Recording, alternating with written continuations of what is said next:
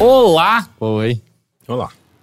Sejam bem-vindos a mais um Por que você tá falando maciozinho assim? Overloader. Nossa, tão raro, né? É, tá meio estranho. Meu Parece nome que é ele, Caio Teixeira. Eu não tô nem ele- entendendo qual a intenção. parece que ele diminuiu de repente. É. Eu estou aqui com. tá muito estranho isso. Não, quem é você que tá falando macio desse Vai, jeito? mano, vamos, vamos, vamos, vamos, vamos. Ah, agora Nossa, sim. é, agora é o Agora Teixeira, chegou agora é o o Teixeira. Exato, não é só a voz, é o jeito impaciente, é o jeito Porra! meio brucutu, meio... Vamos, meio- cacete! Vamos, in- insi- insiste mais um Assim, pouco, é é, pra esse gente mesmo. ver um pouco mais Ah! do Teixeira. É. Inferno! Esse ah, é sei, vamos característico, fazer um brainstorm aqui rapidão, ah, Rick. não, cara. Vai. Henrique Sampaio. você aí. Heitor de Paula, Isso, você menino. aí. É, nome aí, esqueci. Você tá bem, né? Tô bem, tô bem. Essa Ô, mas- segunda-feira te tratou mal? O que aconteceu? É, eu tratei mal essa segunda-feira. Mas a gente podia ter incentivado, né? Agora a gente voltou a ter o Caio Teixeira É, padrão. eu tava tão calminho aí. Você que, vocês É. que provocaram aí. Nossa, mas, é, nossa. mas tá explicado porque você é sempre desse jeito, né? Se o que a gente fez foi suficiente pra acabar com o Caio Calminho inteiro, é que, tipo, mano, Ele dura geralmente 30 segundos de manhã. quando você acorda, né? É, Até é. você ver a primeira pessoa. Que sou eu no espelho. E aí eu já tô puto de novo. Não, mas tem gente que é o contrário, né? Que acorda de mau humor e vai ficando de bom humor ao longo do dia. É, o meu Eu já tá de tive mau humor. alguns dias assim, mas só quando eu acordei sentindo muita dor, por exemplo. Aí é difícil. E como vão vocês? Eu tenho um aviso Eita, pra fazer. manda. É, porque é um negócio que várias pessoas é, já me manda- mandaram mensagens sobre desde que a gente fez um episódio sobre. Hum. E é pra avisar que quem tem vontade de ver Roller Derby ao vivo, Hum. é, vai rolar esse sábado um jogo aberto. Ah, legal. das Ladies of Helltown contra o time das Blue Jay Rollers, que são de Curitiba. É no dia 3 de junho agora, às 16, da, é, da ta- 16 horas, né, 4 da tarde, na Unifesp, rua Pedro de Toledo, 844, é perto do metrô Santa Cruz. Aí tinham várias pessoas que me perguntavam volta e meia. Acontece bastante lá, né, nesse lugar especificamente, não? Hoje em dia não, tá rolando mais porque elas treinam em outra quadra na Zona Norte, na, na Roller, Mega Roller. Ah, eu já fui ver isso. É bem perto da minha casa, inclusive. Ah, é? É. Nossa, porque eu da minha casa demora uma hora pra chegar lá quando eu vou patinar com a minha namorada. Pra Você você ver o quão longe é a sua casa. Pra você ver quão longe é a sua. Não, aqui é do lado. O quê? Daqui da onde a gente tá gravando, da casa do Matheus, é muito perto. Da, da, da, da negócio de patinação? Não, nem um pouco. Ah, a não- minha casa é, e a não minha casa é do lado, não, então não, é bem não, perto. não, o negócio de patinação é muito longe daqui. Sim, mas não, não, mas o lance é que a gente tá no centro. No centro, então, quer dizer que eu acho que é tão longe quanto é da sua casa, sabe? Cara, mas assim, não é do lado, é longe daqui. ah, é. Do Não, lado é, não co- é coisa de dizer 20 que é. minutos. Nem fudendo. É a gente sério? não tá falando do mesmo Sem negócio. tanto, 20 minutos. A gente não tá falando do mesmo A negócio. gente Porque tá tem assim, uma outra. cara, eu fui porque, ver essa porra. porque tem uma outra também. Eu acho que a gente tá falando porque eu fui ver. Inclusive, eu olhei até pelo Google Street View. Mas você pode ter visto a outra também. Não, mas eu vi essa. ah, droga, contra esse argumento eu não posso Não fazer nada. como. Não, É, é, eu é, perdi. é. Acabou os. ah, Sim, era só isso, era só Ah, isso. ah, ok. E, e como foi o final de semana de vocês? Cara, foi. foi Boa esse- parte deles a gente passou juntos. É, mas foi excelente, foi um ótimo fim de semana. Foi, né? Eu aproveitei todos os três dias, muito. Três É. dias. Ah, sexta, sábado e domingo, né? Mas o final de semana é sábado e domingo, né? Mas sexta-feira à noite conta. Não. Mas não é um dia, é uma noite. Mas o que conta é a noite. Então, sim, mas você Todo tá mundo contando um terço coisa. do final. Um, é, um terço do dia inteiro. Um metade, metade. Noite dura metade do dia. Metade. Não, não é. Não. Mas é. Claro que sim, meio-dia e aí depois meia-noite. Mas você não dormiu, então? Pouquinho. pouquinho. Não, mas foi um fim de semana muito bom. Tô revigorado. Tô pronto pra descansar do fim de semana, Ok. pra estar pronto pro próximo fim de semana depois. de. Ótimo. Mas foi, foi legal, a gente teve o nosso boteco. A gente teve nosso boteco. Eu queria saber a experiência de vocês. Um boteco virtual. Vi- Obrigado a quem foi. É, Cara, eu gostei bastante. É, você acho que falou até no anúncio, falando, não, vai ser um boteco menor do que os outros, mas enxuto. E era a nossa ideia desde o início. Uhum. E eu, eu gostei, assim, do tipo, era só. Cara, você tem a realidade virtual aqui pra quem quer jogar, tem o código de promoção, quem não quer tá aqui fora pra gente trocar ideia, quem quer tomar cerveja tem cerveja à venda. E é só isso, só umas cadeirinhas do pessoal trocando ideia. Eu gostei de não ser um negócio muito lugar fechado, balada, escolhe a música, barulho alto, você não vai conversar direito, fumódromo cheio, Uhum. sabe? Eu, eu acho que eu prefiro, prefiro o esquema que a gente fez. Sim. É, foi, foi agradável. Foi, me lembrou até um pouco do, daquele que a gente fez no hostel uma vez. Sim, Sim. É uma coisa. É, com um clima mais tranquilo e menos é, pegada de, de, de lugar fechado mesmo, sabe? Tipo, de bar, de lugar com cobrança, com entrada, com não sei o quê. Isso que foi um gera dor- negócio- gera- Mas o mini boteco mais tinha, dores de cabeça. entrada, né? Tinha, mas Isso é um ainda assim era uma negócio coisa mais solta. Que eu assim. percebi que a gente explicou mal, porque teve várias pessoas que chegavam e mostravam surpresa com Ah, é uma casa aqui. Porque a gente só falava VR Gamer e eu acho que todo mundo achou que seria meio que uma festa no meio de, de salas com realidade virtual. Hum. Acho que a gente devia ter explicado que era uma casa e na verdade isso era um quintal abertão na real, onde dava pra fazer um churrasco se você quiser. Olha, a minha defesa, eu lembro que eu falei na descrição, e eu fui a primeira pessoa a anunciar o Boteco VR. Eu falei que era uma, é uma casa. Eu ainda falei que era a casa do Leandro. Eu falei, opa, não, não é a casa do Leandro. É uma casa de realidade virtual. E daí eu É, é uma casa claro. na realidade virtual. Na realidade virtual. No mundo real é só um terreno baldio. É. E- Todo mundo tem que entrar de óculos, é bizarro. Mas aí todo mundo chegava assim: Ah, é uma casa, é, eu esqueci. Acho que a gente esqueceu de avisar esse detalhe e tal. Era, Mas era tudo quase, bem. era quase que um churrasco, né? E tinha a placa da tinha VR carne, Gaming Só não lá tinha na- carne. Sim, sim. porta. Mas eu gostei bastante, cara. Eu me diverti, foi de boa. Eu gostei É, bastante também. É, pessoas colaboraram com troco. É, é impressionante como eu sempre sou. a- Não adianta, eu sou sempre a pessoa que mais se estressa com a porra do, do evento. Uhum. E no final dá tudo certo. Eu sempre Uhum. fico muito assustado como no final dá tudo certo. Uhum. É, Mas você acha que depois de sete você teria sacado isso? Não, eu acho que se eu não me estressar, não vai dar certo. Então, isso é o que pessoas com toque dizem, sabe? É, se você não girar o sabonete três vezes, meu filho vai morrer na rua. Exato, eu acho que se eu não me estressar, meu filho vai morrer na rua. Uhum. E, tipo, pra toda a vida, né? Por isso que você tá assim o tempo todo, né? é, é. Mas deu tudo certo, eu fiquei muito feliz com isso. Me pareceu que todo mundo se divertiu. É, eu não, não vi ninguém chateado num canto. Então, se isso aconteceu, dá um toque pra gente. Você pra só, gente não olhou, melhorar. você só não olhou na direção dele. Cara, eu andei bastante na festa, assim. É, eu acabei ficando mais próximo do caixa, mas, mas eu andei bastante, conversei com bastante gente e tal, foi divertido. Inclusive, a- a- abre horizontes para outros tipos de festa pra gente. né? Uhum. Gostei di- disso também. Ah, Mas foi bem na hora. e obrigado ao, ao- ao presente que recebemos da os, o bis de, Dadinho. de dadinho com, com, com surpresa dentro. Com- Era tipo um Kinder Ovo. eu, eu, eu gostei muito, muito obrigado, Sim. viu? É, Então tá, então vamos pra nossa semana, porque é isso aí. Virtual reality.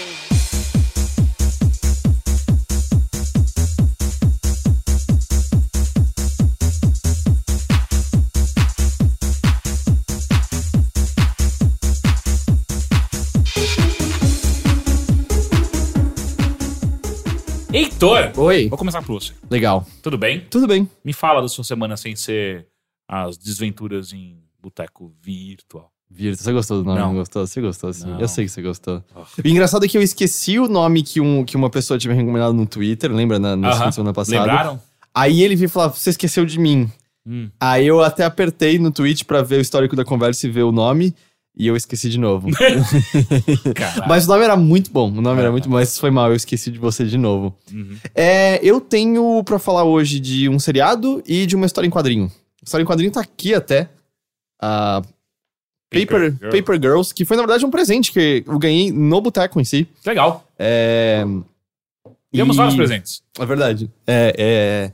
E Paper Girls é, é- eu achei bem legal. Eu até trouxe aqui, porque na verdade, quando ele me deu, é, ele falou assim: ah, eu. Porque ele trabalha na vendendo quadrinho na Livraria Cultura. Ah, legal. E ele falou que ele tem um esquema que ele diz que ele não tem apego a quadrinhos. Ele lê e ele passa pra frente. Ah, eu então, gosto. na verdade, eu até trouxe aqui porque eu já li e eu acho que você vai curtir, Teixeira. Eu vou ler. É...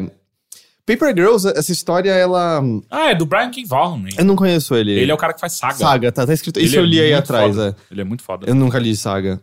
Eu só conheço o Saga. Ele é tipo um Romeo e Julieta da, dos tempos modernos. Entendi. Mas é, a história, assim, chama Paper Girls porque as quatro garotas protagonistas são garotas que fazem entrega de jornal andando de bicicleta pela, pela vizinhança delas. Ele até tem um comentáriozinho no começo sobre ah, o fato de não ser um emprego que garotas normalmente têm, era mais reservado a garotos e... É, tem um jogo chamado Paper Boy. É, né? exa- é, tipo, o nome do negócio é até Paper Boy, né? O nome do emprego, Uhum. basicamente. E tanto que é o Milkman, né? A Milkmaid é o leite condensado. Mas é sempre, Hã? é sempre, é sempre fireman, sei lá, é, É verdade. é, é sempre homem no, no inglês, porque em português a gente não tem essa coisa de colocar o homem na frente de uma profissão, A gente né? tem, tipo, mestre de obras.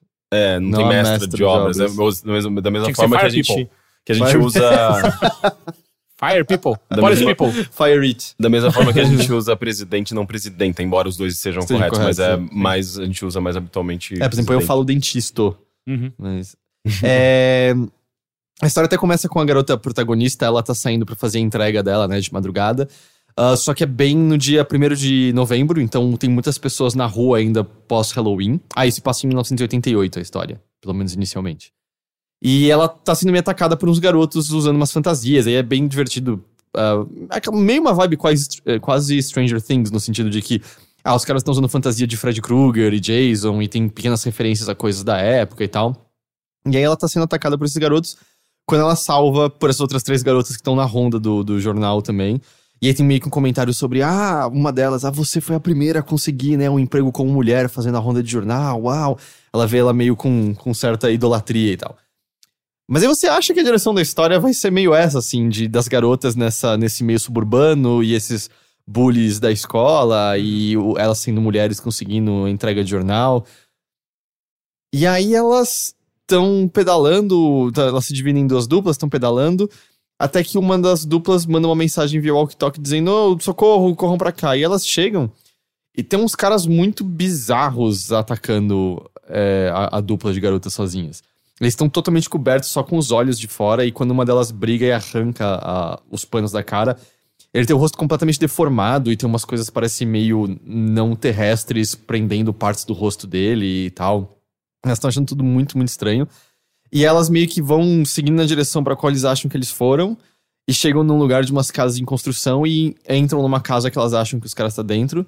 E tem basicamente um pod da NASA no, no, no, no porão. Só que com umas coisas meio orgânicas saindo desse pod. E aí um brilho estranho sai desse pod. E aí quando elas saem, meio que todo mundo desapareceu. As estrelas no céu não são as estrelas que a gente vê quando a gente olha pra cima. E além desses caras bizarros, tem umas pessoas andando, parece que uns dinossauros que parecem umas galinhas voadoras. Bom, ok, faz sentido. Dinossauros são assim. Usando armaduras e lanças gigantes. E Caralho, falando. isso é, vai pra um lado muito. falando, Porra! falando de maneiras. Isso, tipo, é o, é o primeiro capítulo desse, desse quadrinho, que é o primeiro Aham. volume, assim. E só pra ter noção, assim, como eu falei, passa em 88.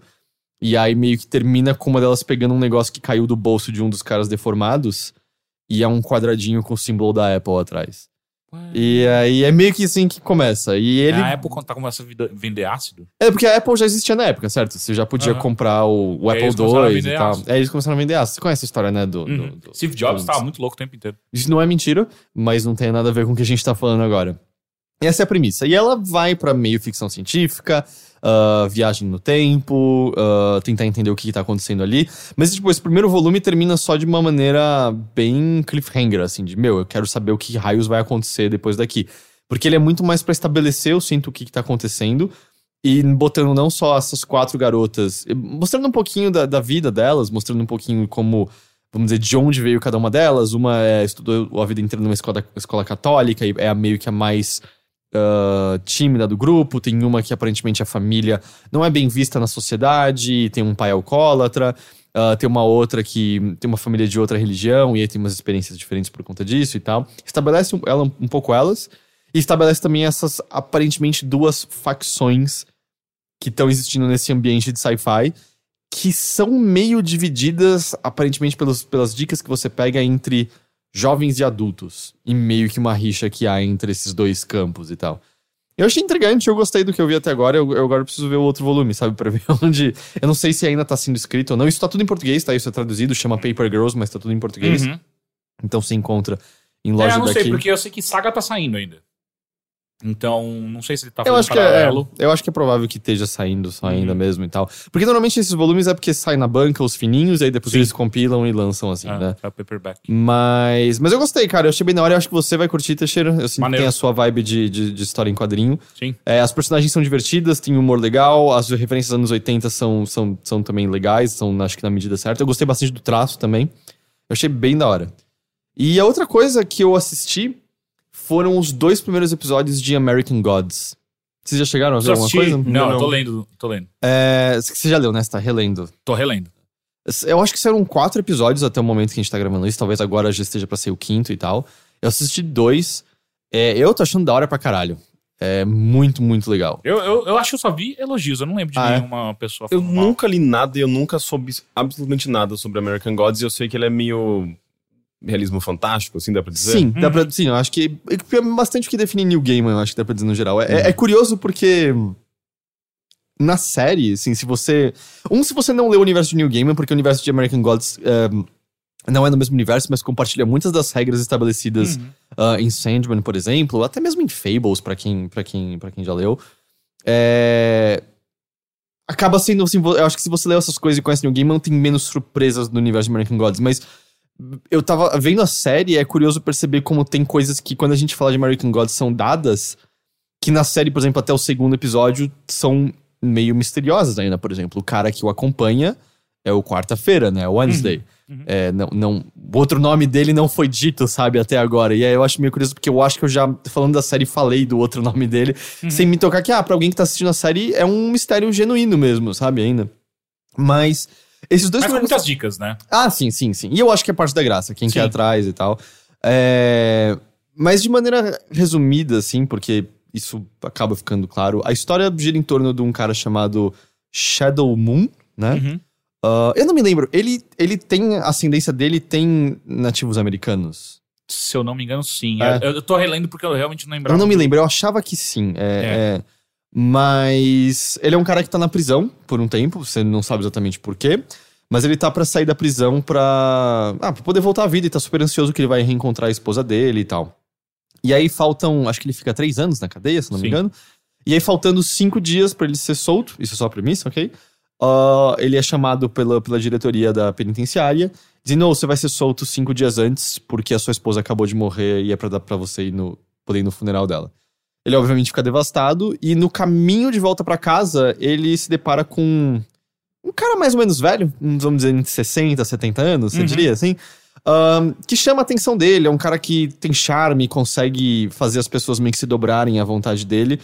E acaba se aproximando desse cara e em conversa aqui a colar, o cara meio que convence ele, a traba- o Shadow a trabalhar pra ele. assim. Eles vão até o funeral da moça, mas depois disso esse cara convence, ou esse cara que se diz quarta-feira, ah, naquele ponto do livro, é, convence o Shadow a trabalhar pra ele. E trabalhar pra ele envolve meio que dirigir o quarta-feira através dos Estados Unidos, indo encontrar diferentes pessoas e conversar com elas. É, pro Shadow é tudo um mistério nesse, nesse, nesse início e tal. Uhum. E eu acho que ele acaba tendo até um clima, um clima surreal legal nesse começo, justamente pelo fato de que o Shadow e você, como espectador ou leitor, não tem noção exatamente ainda quem são essas figuras que você tá encontrando. É, você pode reconhecer os nomes, mas você não tá entendendo direito as regras que regem aqui- a esse universo. Você não entende direito por que, que as pessoas falam do jeito que elas falam, etc, etc. A história, tá- assim, esses dois primeiros capítulos seguem bastante bem, assim, o início do livro. Pelo que eu entendo, porque ele vai ter mais de uma temporada, pelo que eu entendo, ele vai seguir a história do livro, mas ele vai meio que dar uma Expandir. expandida. É, eu imagino. Tanto que uma coisa que ele tá fazendo, ah, me disse se era isso. No final ou no começo de cada capítulo tinha o Somewhere in America, e ele contava meio que a história da origem da crença em diferentes deuses nos Estados Unidos. Não. Eu lembro de. Não, assim, esse- isso existe no livro. Em algum momento existe. É, na verdade, não é nem no começo nem no, nem no fim, ele é entre. É entre, tipo, de vez em quando tem um capítulozinho dedicado a isso. É, né? sempre no final. Depois acabou um capítulo, entra. E, e não é necessariamente como nasceu, mas sim como que se comporta o folclore. Mas ah, é sempre a chegada até, os Estados, até, até o novo necessariamente. mundo, não é? Não necessariamente. Tem certeza? Sim, sim, eu tô lendo. Hum. É, ele, ele não é necessariamente a chegada, mas é explicando como eles se comportam. Às vezes é a chegada, às vezes é quando o folclore já está estabelecido nos Estados Unidos e como que ele se comporta com a realidade que ele, que ele encontra. E então, isso eles estão. Os dois episódios têm um momento. Summer in America focado em coisas diferentes. O segundo, por exemplo, é focado no Anansi. Eu via o, o monólogo e eu achei incrível. Ah, então, é, é porque é quase como se fosse um pequeno curta esse momento, exatamente. E aí é o Anansi aparecendo num, num navio negreiro, levando escravos, né, pra, pro, pro novo mundo. E eu achei a caracterização do Anansi muito da hora, muito da hora. O Anansi até é o, uma figura que aparece na, entre aspas, continuação do American Gods, né, os filhos de Anansi. Ah, e é um deus que é uma aranha, né, no- pelo menos numa da- na- das suas formas e tal. E aí, por exemplo, essa cena inteira, esse, esse cara que foi raptado e vai ser escravizado chegando ao mundo pedindo ajuda de Anansi porque ele vê uma aranha dentro do barco. E aí o Anansi aparece na sua forma humana, usando roupas claramente não provenientes para aquela época e fazendo um discurso muito foda, mas também é meio sobre a chegada de Anansi ao novo mundo, assim, acaba sendo. Mas é, eu tô achando, eu tô gostando bastante, cara. É, eu acho que os, os atores estão muito bons nos seus papéis. É, é curioso porque Quem o faz o Shadow. Wednesday, eu, eu gosto muito daquele ator, Eu cara. esqueci o nome dele. Eu sinto que eu já vi ele em filmes com o Robert De Niro. Stormare? Quer dizer, com, com o. Não, o Stormare faz o Chernobog. Chernobyl. Ah, é verdade, e eu gosto muito do Stormare. É o... Puta, eu não lembro quem é esse cara. Eu Peter vou procurar. Stormare. É, eu sinto que eu já. eu acho que não o Robert De Niro, acho que eu já vi ele em filmes tipo com o Alpatino, sabe? Coisas do tipo. Sim, ele parece o Alpatino. Ele parece um pouco o Alpatino. É, mas, assim, eu acho que os atores estão muito bem. Eu acho que o Shadow ainda talvez não tenha tido o momento perfeito dele brilhar, porque o personagem, então, tanto que eu acho que o nome indica isso, ele é um pouco mais apagado. Se eu não me engano, isso no livro é dito que ele. Ele era chamado de Shadow porque ele tava meio que sempre seguindo outras pessoas, não é? E ele não fala muito nem no livro. Ele não fala muito também. Ah, eu sinto que ele é um pouco mais aberto na série, mas assim, eu acho que ele ainda não teve. Dado que eu sei. Ian McShane. Ian é o McShane. Wednesday. que, que ele fez? Ah, deixa eu ver. É, eu sinto que, dado que eu sei o livro, o Shadow vai ter momentos em que o ator consegue brilhar mais do que ele brilhou até agora, mas Ah, ele faz John Wick, né? O segundo. Ah, é, é verdade. Ah, é, ele é o cara que trabalha no hotel. Ele Sim. faz. Mas não, ele não faz o primeiro também? Ele faz. o- É, ele faz é, ele dois. é o cara que comanda Ele o hotel os ali, dois, é verdade. é, é. é. Ele também está em um monte de coisa. Ele fez muita coisa. Ah, Mas agora eu já sei onde tá, de onde veio o rosto dele na minha mente. uhum. Eu É. vendo se tem alguma coisa mai- maior. Mas assim, no momento, como quarta-feira tem esse lance de ser uma figura extremamente carismática, eu sinto que o ator tá volta e meia roubando a cena, sabe? Completamente. Porque ele é uma figura intrigante, você não sabe muito sobre ele ainda. Ah, e o Peter Stormare apareceu, é, eu, eu acho que ele, como o Chernobog, ele tá muito da hora e tal. Algumas que eu falei, o cara do Anansi também, eu gostei bastante. E passou já também a cena da deusa do amor. Ah, essa é tensa, velho. É, eu acho que eles fizeram. Eu não vou falar o que acontece, mas assim, quem lê o livro às vezes tá se perguntando, cara, como eles fazem isso filmado? Não é exatamente a Como é mesma no coisa. livro. É, não é exatamente. Mas o que acontece é a mesma coisa. E eles deram um jeito legal de, de transparecer o que tá rolando, dado a surrealidade daquela cena e Uhum. tal. É, é, e, e tem a lance aflitivo também de. Ah, é horrível, Exato, é cara. tipo, eu nunca, eu nunca mais vou fazer sexo com ninguém depois disso, basicamente. Eu, eu vou dizer assim, é um detalhe mínimo. A única coisa que eu não gostei Hum. é que existe uma coisa recorrente na série de ter um close quase macro em objetos é, do dia a dia e mostrar de maneira acelerada o processo que tá acontecendo com eles. Do tipo, alguém acende um cigarro e aí tem os- um close macro da, da, da, da parte onde tá da brasa incandescente, uma pessoa puxando e você vendo o cigarro queimando. Que me parece um recurso, parece barato de clipe dos anos 90, começo dos anos 2000. Eu não sei, eu acho esteticamente feio só. E eu não sei direito o que, que aquilo tá adicionando esteticamente à, à série, Mas sabe? não adiciona clima, não adiciona. Não, é só Não é uma tipo- pausa visual interessante. Não, porque é coisa de 5 segundos e é recorrente, sabe? É meio que é uma marca visual da série, mas não não Ah, senti lembrei assim. de uma crítica que eu li. É alguém reclamando que a série não pegava a coisa principal do livro, que é a América. Que a América é. Os Estados Unidos é, é um personagem, né? É- e é possivelmente o personagem mais forte dentro do livro. E eu vi alguém reclamando que a série perde isso. Eles não. É, eu focam- sinto que tá num construto pra isso, assim, foi a impressão que eu tive. Tanto que foi curioso, o- eu sei que o Neil Gaiman na, no, na premiere da série, quando passaram no primeiro episódio, ele fez um discurso dizendo, ah, as pessoas, quando eu lancei o livro, as pessoas disseram que eu tinha feito um, um, um retrato muito bom da América, como ela recebia, né, os seus, seus migrantes, os estrangeiros, e pessoas que viram a série agora ficaram surpresas com o quão atual a série é até hoje. E é uma pena, eu trocaria meu livro ter ficado desatualizado se eu pudesse ter essa escolha e tal. Eu sinto que tá a caminho disso, sabe? Porque eu também achei que os dois primeiros episódios.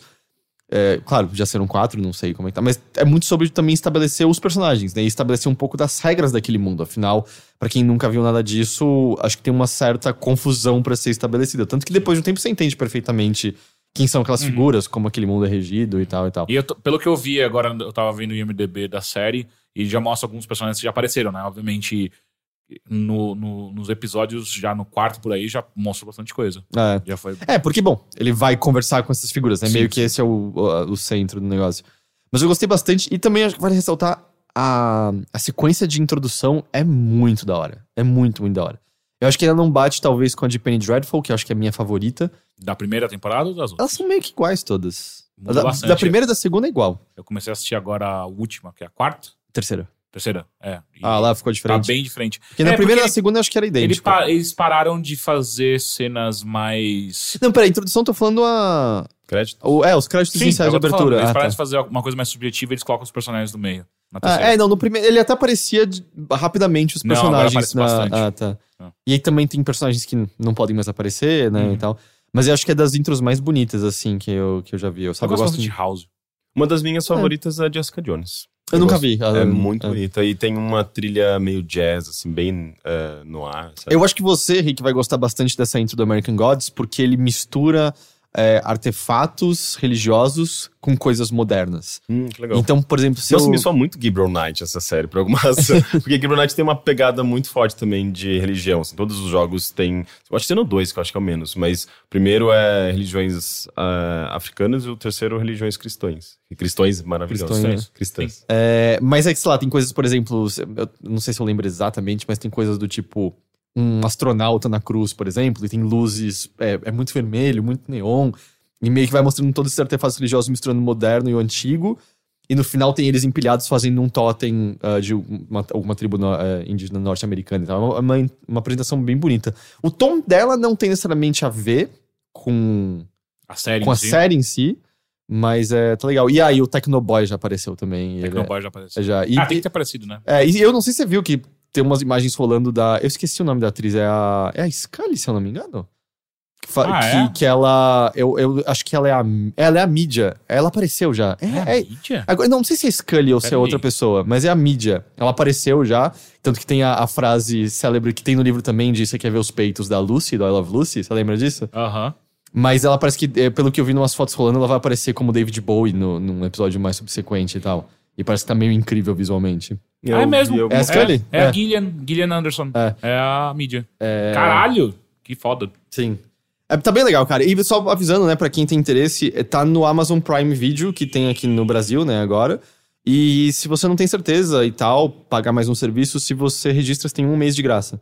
Então dá pra ver os episódios de American Gods, dá pra ver outras coisas, e você decide se vale a pena gastar dinheiro nisso ou Quando não. será que acaba? Cara, eu não tenho dessa disso pra esperar, pegar um mês e assistir De uma vez, é que vai ter mais de uma temporada, né? Ah, entendi. Você pode esperar uns anos e aí você faz isso. Mas tô achando bem da hora American Gods. Eu quero com certeza ver o resto.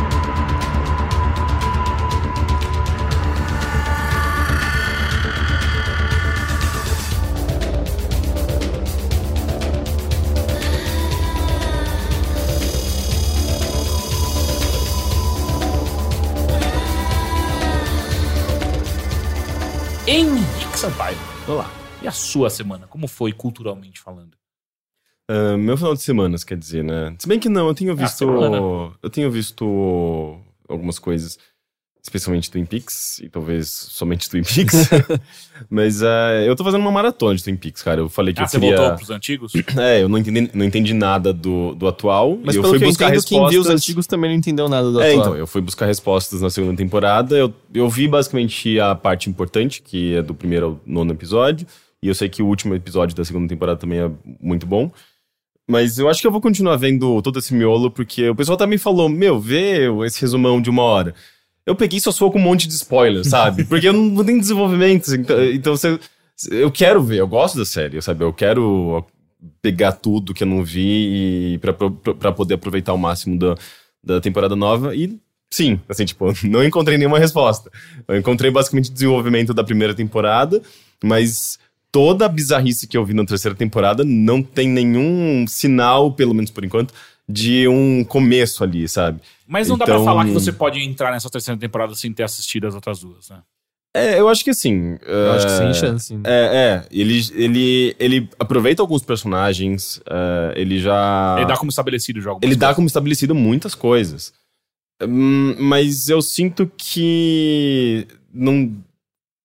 Sei lá, é que eu não peguei o filme, por exemplo, não peguei coisas que ainda eu preciso ver. O Firewalk Hum. With Me. É, o Firewalk With Me. Mas, é, pelo que eu entendi, pelo que eu li também sobre, tem muita coisa ali que eles já começaram meio bizarro mesmo, e talvez eles desenvolvam isso com o passar do- dos episódios. É bom, é um seriado, né? Você tem direito de fazer isso e tal. E talvez lá Uhum. mais pra frente dá sentido. E nem, que seja, nem que seja dar sentido com uma pessoa escrevendo alguma análise mesmo sobre a série depois. E eu sinto que não faz, eh, não faz muito sentido você querer somente dar continuidade a eventos que aconteceram há 20 anos atrás, sabe? Eh, é- é- é- eu sinto, eu- assim, eu entendo que a segunda temporada faz exatamente isso com a primeira, porque era basicamente uma continuação. Uhum. É agora, tanto que é, você não sabia quem tinha matado Laura Palmer ainda. né? Exato. E essa série, essa, essa terceira temporada é quase como se fosse uma nova série, sabe? Baseado nos eventos e nas, eh, nas coisas que aconteceram na, na- na- no começo ali, né? Então eu achei. Eu tô gostando bastante, assim, tipo, de, de reviver Twin Peaks e, e, e, e aproveitar isso que eu não tinha aproveitado ainda, né? Porque de certa forma é como se. Sei lá, pra quem, pra quem já viu tudo e, e tá vendo a série nova agora, eu ta- tava conversando com algumas pessoas, elas estavam meio que com inveja, assim, tipo, nossa, você vai conseguir aproveitar tudo de novo, sabe? Tipo, as coisas que a gente já sabe e que você não sabe ainda, tipo, de mistérios que ainda não, não foram solucionados, pelo menos até onde eu estou, ou no momento agora, eu já, eu já, já sei de bastante Aham. coisa. É, mas, enfim, eu tô gostando bastante disso, sabe? Eu quero, vou continuar, eu quero ver o filme e tal, eu acho que eu vou trazendo aos pouquinhos. Mas, de qualquer forma, é... Mas saiu um novo episódio de Twin Peaks desde a gente, desde a semana passada? Eu falou? acho que sim, é de segunda-feira que Ah, tá, você não viu nenhum dos novos, só viu os antigos mesmo. Não, eu só ouvi os dois episódios novos. Então, da- é que você chegou a falar disso. Você chegou a Sim, falar eu comentei na semana Mas passada. tipo, você não assistiu o mais recente do novo. Não, mais recente eu não vi. Eu não sei se eu vou ver, porque eu talvez. Eu, eu tenho medo, meu medo de, de confundir as coisas, sabe? De assistir a segunda temporada paralelamente com a terceira Mas já e, pensou e que aí- misturar tudo. E aí faz tudo sentido? E aí você entende? tipo, intercalar, né? Você é a primeira pessoa no Reddit falando, gente, eu, eu acho que eu entendi. É, mas é engraçado porque soa como se tivesse um grande mistério por trás e, e eu acho que assistir Twin Peaks é meio que aceitar é, e fazer parte desse jogo quase, sabe? Tipo, de, de você tentar encaixar as coisas e preencher ali o quebra-cabeça e tentar interpre- interpretar de uma maneira que tudo, as coisas se encaixem, sabe?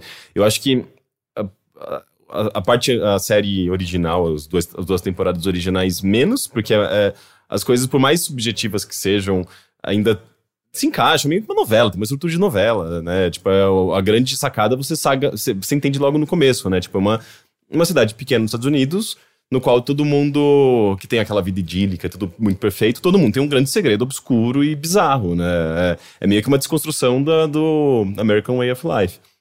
E essa série nova não tem mais essa pegada, assim, é meio... Talvez tenha um pouco, sim, mas... é, Todo mundo é nazista de extrema direita, na verdade. não, é, eu acho que a premissa é outra, simplesmente, sabe? Embora os dois episódios que eu vi seja ainda muito começo, assim, eles estão mostrando os personagens novos e desconstruindo algumas coisas, mas é, mas eu senti que é outra pegada. Tanto é que esses personagens nem estão se relacionando, são ambientes dif- distintos, realidades muito diferentes. Tipo, tem um cara que fica olhando para uma caixa em Nova York, que você não sabe que porra é isso, sabe? Uma, se é um- uma instalação de arte. é, e tem um já um outro cenário nu- numa outra cidade tem uma cena de crime então ainda as coisas são muito desconexas sabe? Mas dá pra sacar que não tem mais a pegada original de ah, um- uma, uma cidadezinha no interior com aquele clima bu- bucólico embora Twin Peaks ainda esteja presente nessa nessa nova temporada. Mas ah, enfim eu acho que a gente deve comentar sobre isso mais vezes. Ah, mas uma outra coisa que eu queria trazer, até aproveitando também um livro que eu tô lendo e eu tô gostando bastante, e é. Eu tava conversando com o Heitor É, hoje. tipo, a, gente, a gente tem a, a pautinha de hoje. É, uma pautinha. É, porque, tipo, eu tenho percebido que eu, eu tenho tido muita dificuldade é, durante é, meu consumo habitual, assim, tipo, de informação, de me focar em algumas coisas. Sabe? Uhum. Tipo, eu percebo que eu tô. Eu, eu, eu- eu sinto que eu, eu não me aprofundo e não apenas por conta de uma dificuldade pessoal minha de me aprofundar e achar as coisas interessantes. Parece que tudo é muito banal, assim, tudo parece que não tem mais significado, assim. É uma coisa, eu acho que talvez uma experiência muito pessoal minha com a informação. M- mas eu tenho dificuldade, inclusive, de, de, de, de- para- talvez de superar isso, sabe? Tipo, de, de, de. Parece que as coisas simplesmente não têm mais, mais, mais o peso que tinham antes. Coisas que me interessavam no passado. É, hoje eu olho na internet e vejo que é só mais uma informação passageira e leviana, como qualquer outra coisa que eu tô consumindo, ou que eu sinto que eu consumo, sabe?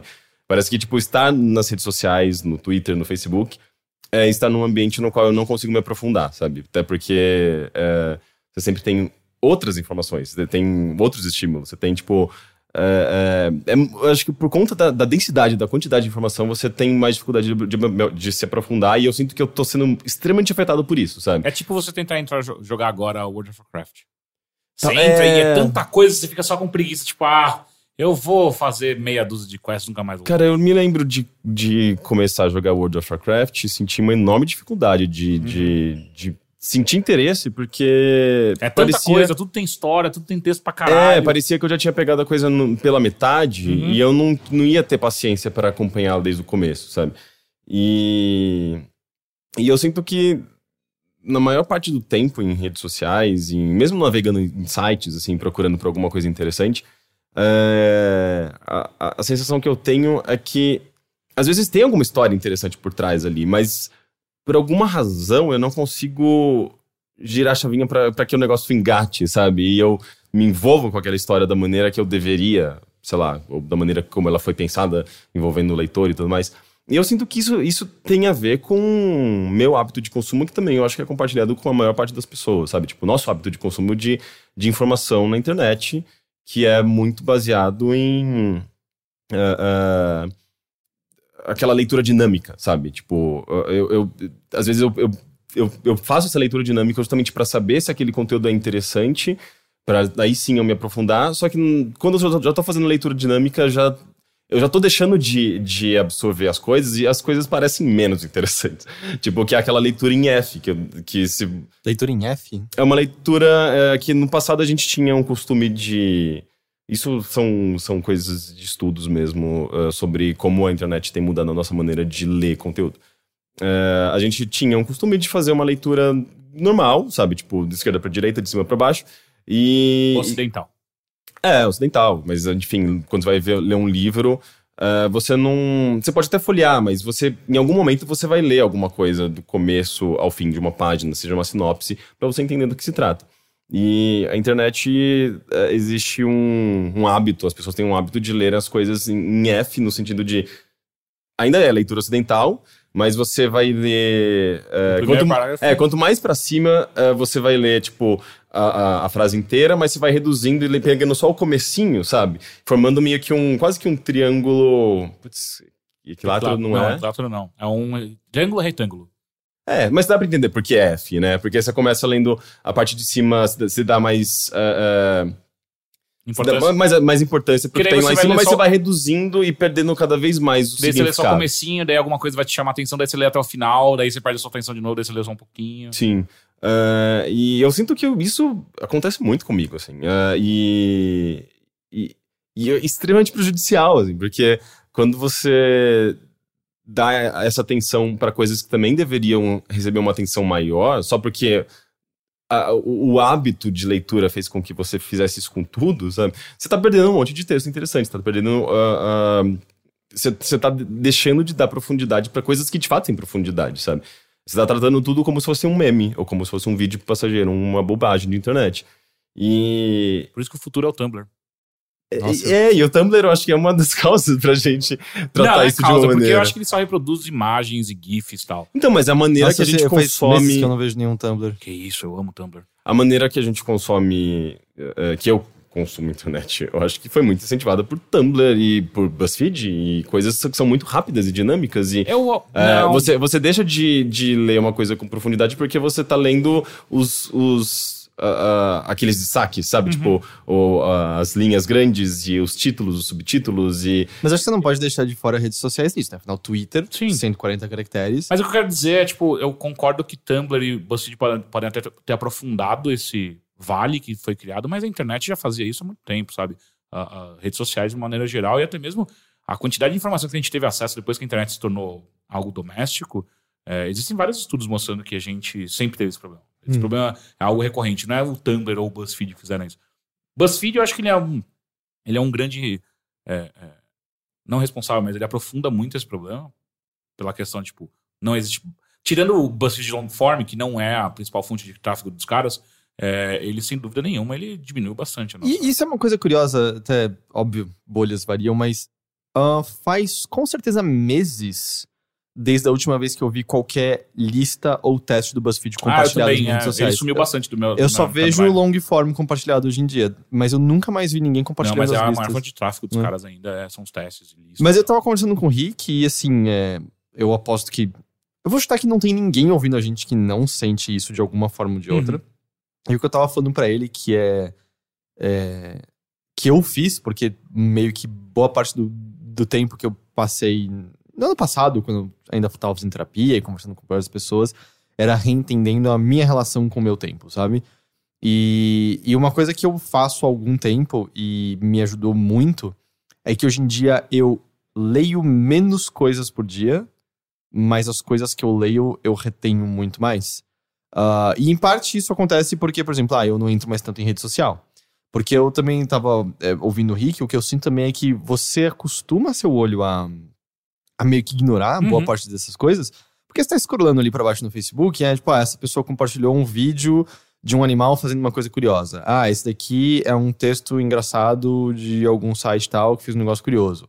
Ah, isso aqui é um esportista que fez uma jogada incrível. Ah, isso daqui é uma pessoa fazendo uma música animal usando um balde e uma moedinha, sabe? E por mais que sirva pra você descansar a cabeça e tal, eu acho que você se acostuma com o fato de que nada daquilo tem importância. Na verdade, é só um intervalo comercial da sua mente, né? Uhum. Nada daquilo você vai reter a longo prazo. E a partir do momento que eu meio que dei uma cortada nisso e me foquei em, não, eu deixo entrar nos lugares em que tem os textos que eu tô procurando e tal, ah, e me focado, tipo, e especialmente se eu abro um texto pra ler, eu estou lendo isso, sabe? Eu não vou responder mensagem agora, Uhum. eu não vou olhar o celular agora, eu não vou ler mais. Não, é isso que eu tô fazendo e tal.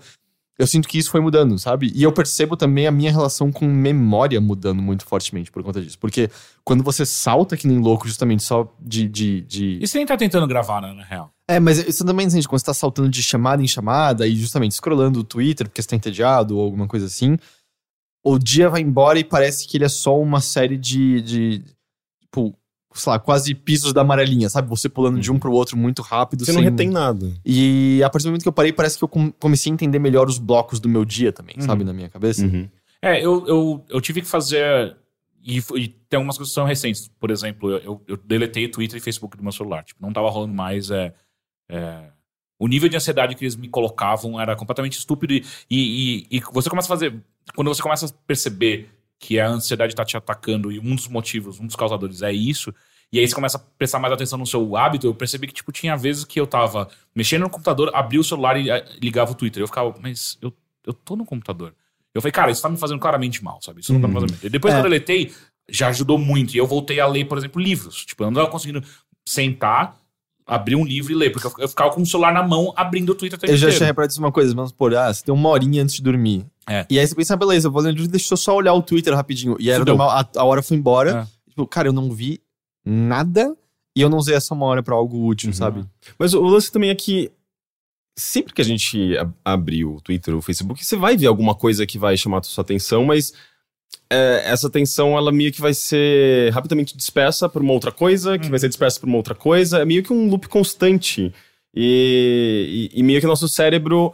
Ele existe para ser trabalhado, para estar em movimento. E, então, pra- é, é não um estímulo. É um estímulo então, é- é- eu acho que é um estímulo instantâneo, é um, meio que um prazer instantâneo, Uhum. mas é, é, ao mesmo tempo não é. Não, pelo, justamente pelo fato da gente não reter as coisas, acaba sendo ah, ah, não tão benéfico quanto você se- sentar para ler um livro e reter aquelas informações e ter uma coisa de, de reflexão e dedicar um tempo de qualidade maior para, acho que, seu, seu, sua leitura mesmo, sabe? Já tem alguns estudos mostrando que seres humanos não são multitasking. É, a gente é, força, não, não é. mas a gente não é multitasking, assim. A Uhum. gente tá forçando uma natureza que não é nossa e o nosso cérebro não funciona dessa maneira. Sim. Então eu sinto que quanto mais a gente força pra isso, se força a estar o tempo inteiro conectado, se força o tempo inteiro a, a saber o que a timeline inteira tá falando, e eu sinto que a gente. E aí tem toda a questão cultural e sociocultural que a gente tá vivendo agora, que é.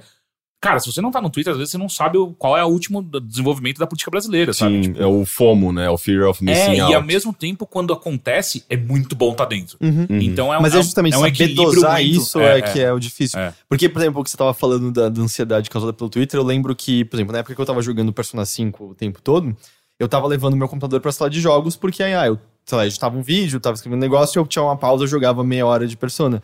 E aí eu lembro de uns dias, por exemplo, que eu tava jogando e eu deixava aberto o Twitch Deck. E aí eram as horas que eu menos concentrava no jogo, porque minha cabeça olhava toda hora pra timeline atualizando. E não você tinha, vê um númerozinho ali, você é. quer ver. não tinha é- nada de é relevante, uma- mas a minha uma- cabeça toda hora tava virando. Sim, porque é tipo uma infinidade de informações sobre uma infinidade de assuntos. E, E vamos lá, e cara, meio que gera, gera essa curiosidade pra você saber. Ah, mas o que estão falando daquele jogo? Aham. Mas é aquele filme, daquela série, daquela TV. da- É muita coisa. E, e, e, novamente, tipo, é, existe uma, um- uma curiosidade do seu, do seu, sua, acho que do seu cérebro de querer saber tudo aquilo. Só que você não vai reter nada. Uhum. E isso é só muito frustrante. É, é, é meio desesperador E- até. E, e assim, vamos ser muito sinceros, é ingênuo a gente achar que cada um de nós consegue superar o que dezenas de cientistas olharam e falaram, como deixar o Twitter o mais atrativo possível Ah, sim. pra sua cabeça. Não, mas a gente consegue. É, por exemplo, não abrindo. Exato, então, mas eu digo, com ele aberto e se controlar dessa maneira, porque é muito, é muito fácil e muito atrativo você fazer esse tipo de coisa. E- Mas ao mesmo lembro tempo que- existe essa pressão é, social mesmo, que você falou. Mas é que por tá, exemplo. mas ela- precisa- ela é imaginária, saiu, ela é imaginária. Ela é imaginária, Quando cara. você Não, não, tá lá, não acontece nada. É Exato. Mas, mas, tipo, por exemplo, é, você gosta de. É, sei lá, Game of Thrones. Saiu a temporada nova de Game of Thrones. Vai- vai- você vai se sentir pressionado de alguma forma a querer participar desse. desse é, Zeitgeist. desse zeitgeist. E, e, e você vai tentar fazer isso provavelmente através de redes sociais e, e ler mais sobre o assunto e tentar assistir o quanto antes, não sei o quê. E, e, de certa forma isso, isso faz com que você entre nesse, ne- nessa, nesse frenesi de informação, Mas sabe? tudo bem de vez em quando, sabe? Eu acho que não tem problema de vez em quando. É, eu acho que tudo bem, sim. é, Eu acho que justamente saber, saber medir, porque vamos supor, Mas, ah, mas o lance é que, frenesi- é que isso é só um exemplo, mas tipo, a gente tem, eu acho que diariamente, muitas coisas acontecendo, e coisas que nos interessam, coisas que também nos não nos interessam, e, e esse fluxo constante de informações é, que são relevantes pra gente e não são relevantes pra gente, estão passando ali, e é, é- é meio, meio que um ciclo infinito, sabe? Então, Sim, é, não, não é vai, difícil- não vai diminuir, tá? é E não vai embora. sabe? exato, e é difícil saber, a gente saber Você filtrar. nunca vai zerar. Você É, não vai nunca, zerar nunca vai zerar, Não, então, exato. mas justamente, eu, eu sinto que são as ferramentas que você tem, do, tipo, force-se a distanciar-se, Ah. sabe? Uhum. É, é muito mais fácil do que parece, sabe? Não é um grande problema. Pelo menos eu acho que não, não existe um caso, sabe? Estou viciado em ficar vendo a timeline no Twitter. Não, existe, certamente. É, É, é, não isso nós. se chama dependência de internet e é Não bem en- não tratado atualmente. Ah, não, exatamente. É, sabe, do tipo, e eu, como eu falei, essas simples questões de eu tô lendo esse texto, não tem tantas coisas rolando o tempo todo como a gente acha. Você, você diminuiu suas abas? Ah, sim, isso é uma das coisas que ajuda também Ah. bastante. É, ajuda, né? Até porque a gente deixa pra depois um negócio que a gente pode simplesmente ler agora, e a gente não lê agora porque a gente tem muita coisa pra fazer, tá muito, é muito multitasking. Ah, não, e e eu daí vai, também- vai empurrando. Eu e- também tenho levado assim, por exemplo, ah, isso aqui eu abri pra ler mais tarde. Passou uma semana, eu não li, quer saber? Eu acho que eu não quero ler isso aqui, na verdade. Aham. Isso não é importante. E uma coisa É, que isso, isso eu acho que é importante de saber é, dosar, né? Porque parece que tudo é interessante, Uhum. tudo é, é, É, é bom não, pra gente. Nem tudo. É, pois é. E uma coisa que eu me peguei pensando muito também foi a qualidade de coisas que eu tenho conhecimento que são pré é, é, redes sociais. Então, assim, tipo, coisas que eu aprendi lendo na internet, ainda na internet, que seja na internet mesmo, que eu li, me, me aprofundei na internet sem redes sociais, a qualidade é muito maior, sabe? Tipo, eu tenho detalhes e- e- e argumentos a respeito de várias coisas que, que. E aí eu pego coisas que eu aprendi depois com redes sociais e você vê que você não aprendeu nada de fato. E é um negócio meio assustador que você fala, cara, eu li dezenas de linhas sobre esse assunto e eu não sei absolutamente nada sobre Uhum. ele.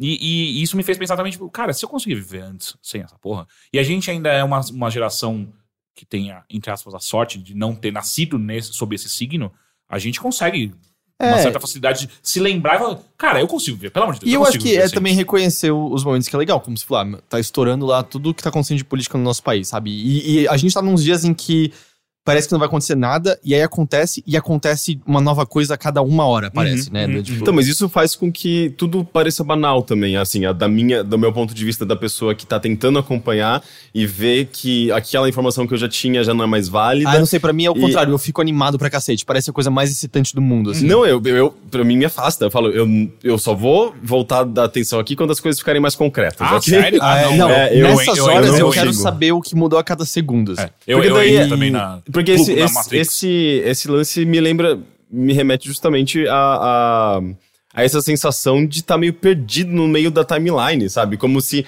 ah, eu entrei aqui no meio do, do, do bonde andando. É, Não, eu quero entrar mas quando aí, as no coisas estiverem um pouco mais contas, tranquilas. isso daí, se você se você, sei lá, entrar num grande jornal qualquer, você vai saber os tópicos principais que vão te colocar Não todos, né? Porque eu acho que é uma falha muito grande. Por exemplo, uma das maiores do nosso jornalismo, é, a gente raramente para e fala assim: pô, mas peraí, quem não acompanhou os, os- os desenvolvimentos das 24 horas? Eu tenho percebido que tem aparecido mais cada vez. É, tipo, as então, porque principais- assim foi um erro muito terrível. E quem começou a, a suprir isso? BuzzFeed. Hum. Porque BuzzFeed, com as suas listas, por mais que eu acho que a maior parte delas é uma bosta, algumas são realmente muito boas quando eles pegam pra fazer isso. Tipo, vamos resumir pra vocês em 15 fatos Os o que aconteceu nas últimas dia, 24 horas. sim. E é, é- é genial, é muito bom porque te ajuda a colocar. E, e assim, uma coisa que tem me ajudado muito é eu assino a newsletter do Nexo, da, do Nexo, que é um site independente de jornalismo e Eu tal. assino também. E no é final, e todo dia de manhã, 8 da manhã, se eu não me engano, eles mandam, tipo, ontem, o que você precisa saber que aconteceu ontem? E ele te manda quatro links de cada coisa. Mas tipo, aí ó, vocês pagam pelo Nexo ou não? Não, eu pago. eu não pago. Porque não tem limite de link por mês?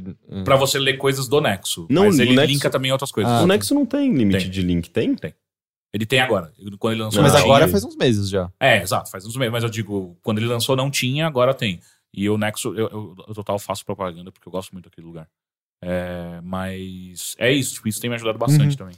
É, eu tenho percebido cada vez mais, mas assim, nessas horas que tá estourando, essas horas, não, eu quero estar junto, eu quero ver o que tá rolando Sim. a cada segundo e, E, tal. e- inevitavelmente, em algum momento, você saca onde Uhum. começou e, e, e, pra E onde quando tá, tá parando indo, e quando também, tá parando. é. É, exato. Quando Mas mundo fica- agora no dia a dia, assim, a gente fica com a impressão que tá rolando muito mais do que tá de fato, porque cada pessoa tá declarando o interesse dela e, e- e dando a opinião dela. E aí parece que tem muito mais coisa rolando do que do que de fato tem. Na verdade, as coisas são mais paradas do que, eu- do que a gente imagina. É meio a minha impressão cada vez mais. E, e- E- a sensação que dá, qual é aquele jogo que você vai dando zoom na. O Everything. Isso. Everything. Dá- meio com uma sensação dessa, né? Porque você tá no Twitter e alguém fala sobre, sei lá, é, algum time. Vou colocar meu exemplo, algum time de esportes.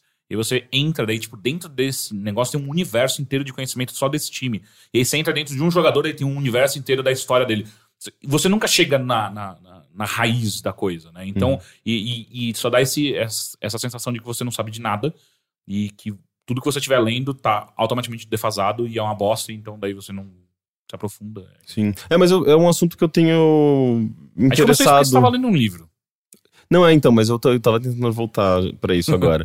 É, o, o Guto, que trabalhava com a gente no IG, inclusive, é, ele comentou sobre um livro chamado The Shallows, que em português eles traduziram como A Geração é, Superficial. E é interessante, porque é um, eu tava procurando saber mais sobre esse livro. É escrito por um jornalista e ele foi, ele foi escrito em 2010, se eu não me engano, e fala exatamente sobre esse assunto. gente fala bastante sobre Sendo que em 2010, eh, talvez a gente tivesse menos essa sensação, né? Eu- ou já tivesse imerso também nela, não sei. A gente já tinha tudo que a gente tem hoje, né? Twitter, Facebook. Sim, 10? Sim. Só que a gente tinha um, talvez um hábito menor de recorrer a celular, essas coisas, porque. Eu acho que já tava forte. É? assim. Já tava chegando. É, Eu acho que a É gente uma talvez não tinha, gente é, não- não é. tinha smartphone Sim. como agora, mas. 2010 eu já tinha um smartphone, por exemplo. uhum. Mas eu, eu, acho, acho, que, os que eu, não, eu não efeitos- tinha, mas eu tinha Twitter. Mas os efeitos eu acho que já podiam ser sentidos de tudo isso, né? E pelo que eu entendi, o argumento do livro é meio que isso. A gente tem a informação disponível para todo mundo, é cada vez mais acessível, é, o conhecimento, né? a o compartilhamento ah, não, eu de não tinha smartphone, eu conhecimento. tava na faculdade ainda. Não, eu já tinha saído da faculdade. Tô viajando. é, o compartilhamento de conhecimento, porém as pessoas se tornam cada vez mais limitadas na sua maneira de, de, é, de se conectar a esse conhecimento, sabe? Justamente porque a gente vai pingando de uma coisa para outra e não se aprofunda em nada. E eu acho que a própria maneira como o pessoal é, lê a chamada de notícia e comenta já xingando na, na rede social é um reflexo disso. As pessoas não estão lendo as notícias inteiras para ir ponderando e refletindo sobre isso para entrar numa discussão. Elas leem a chamada e já começam a xingar a partir disso. jornalismo também, o, o formato tradicional de, ser- de, jornal- de publicação, de criação de jornal- jornalística, não ajuda em nada. Mas É eu acho que A, a a pirâmide invertida sempre foi. É, sempre foi, não, né? Mas é, é, há muitas décadas ela, ela já é o padrão do jornalismo hard news e isso é, é terrível para informação. Mas eu, eu acho que tem. eh, A culpa não é só do, da pessoa que faz isso. A culpa, na verdade, é tipo do, do, do- de como todos esses, eh, es- esses sistemas eh, juntos modificam a nossa, a, nossa, a nossa maneira de consumir Ah, não, a informação culpa é do ser humano de uma maneira geral. É, ou porque seja, eu quem tá aposto- produzindo o contu- o conteúdo quem tá lendo. É, eu posso que nos anos Uhum. 40 já tinha gente com o jornal Ah. aberto na estação de trem que só tava lendo as chamadas Sim. e ficando não, puto tanto que as com- manchetes foram criadas para isso, né? Sim, Manchete pra justamente. chamar atenção E aí você vai pro lead, onde a parte mais importante, você pode simplesmente pular pra próxima, porque você não precisa mais dela. Uhum. Mas de qualquer forma, eu quero dar uma lida nesse livro. E eu acredito que ele vai ser o meu próximo livro depois do livro atual, que eu estou lendo, que é o The Circle, que é daí voltando pro começo. Ah, ele aborda muito tudo isso, é, e eu acho muito interessante. É basicamente sobre uma garota que consegue uma vaga de emprego numa empresa Pera, chamada isso The é uma Circle. ficção? É uma ficção. Ok. Tem até um filme sendo feito agora que tem o Patton Oswalt e o Ele tá Tom. Hanks. Tom Hanks e a Emma. Não. Emma. Emma Stone ou Emma Watson? A, Emma a- a Watson. Hermione. É, a Hermione. É uma ótima. É, é uma garota, que no filme vai ser a Hermio- a Hermione, é, que ela consegue um- uma, uma vaga numa empresa chamada The Circle, que é uma espécie de Google mais Facebook. Assim. Imagina ah, as maiores empresas de tecnologia aglutinadas. E, e é, existe todo uma, um, deslumbra- um deslumbramento dela e da, dos funcionários, que por ser uma empresa muito tecnológica e muito ecologicamente correta e que pensa na- no estilo de vida, na, na, na- qualidade de vida de seus funcionários. E, e por tudo isso, ela é uma empresa muito admirada, assim, por todo mundo. Ah, ah, e, e é meio que você consegue ah, olhar para o Facebook e para o Google e também entender um pouco disso, sabe? Tipo, eu já fui no Google, é impossível você não ficar admirado com. Porra, eles têm barrinha de cereal, cereal e fruta em todos os lugares, é uma empresa super legal e. ah, É lindo. é lindo, pois é. Ah, e, e daí você vai. O livro eu acho que ele passa bastante tempo, assim, mostrando muito do estilo de vida das pessoas ali dentro, até porque elas basicamente moram lá dentro, elas raramente voltam para suas casas. E daí você vai entendendo exatamente como isso é refletido na vida dessas pessoas, na, na, na cultura corporativa. Isso, sei lá, também muita coisa ali desse livro é do livro, não é necessariamente reflexo do, do Google ou do Facebook em si, mas é, eu acho que o comentário tá ali. E, e é muito legal Ah, como ele só, Só também. um segundo, Abril fazia bastante isso, né? Hoje em dia não mais, porque Abril não tem mais dinheiro. Hum. Mas, por exemplo, tinha restaurante e academia lá dentro. Então pessoas entravam às 8 da manhã no complexo Abril e saía de lá 10 da noite, 11 da noite, porque Sim. tinha tudo lá dentro, fazia tudo lá dentro. E uma coisa que eu acho muito fascinante desse livro é como ele, ele se esforça em mostrar como é a relação da protagonista com telas. É, porque ela trabalha numa área de atendimento a, a- a clientes, de, de, de clientes que utilizam a plataforma do, do Circle, que na verdade tem muitas coisas, tem rede social, tem sistema de busca, tem várias é, rela- coisas relacionadas a startups, assim, que a gente associa com startups, né, sistemas de serviço, não sei o quê. E, e ela tem um negócio que é meio ligado a quase que e-commerce, assim, tipo, é meio que atendimento a clientes que são empresas. E, e o lance é, é que ela precisa atender essas pessoas e as pessoas precisam dar uma nota para o serviço dela.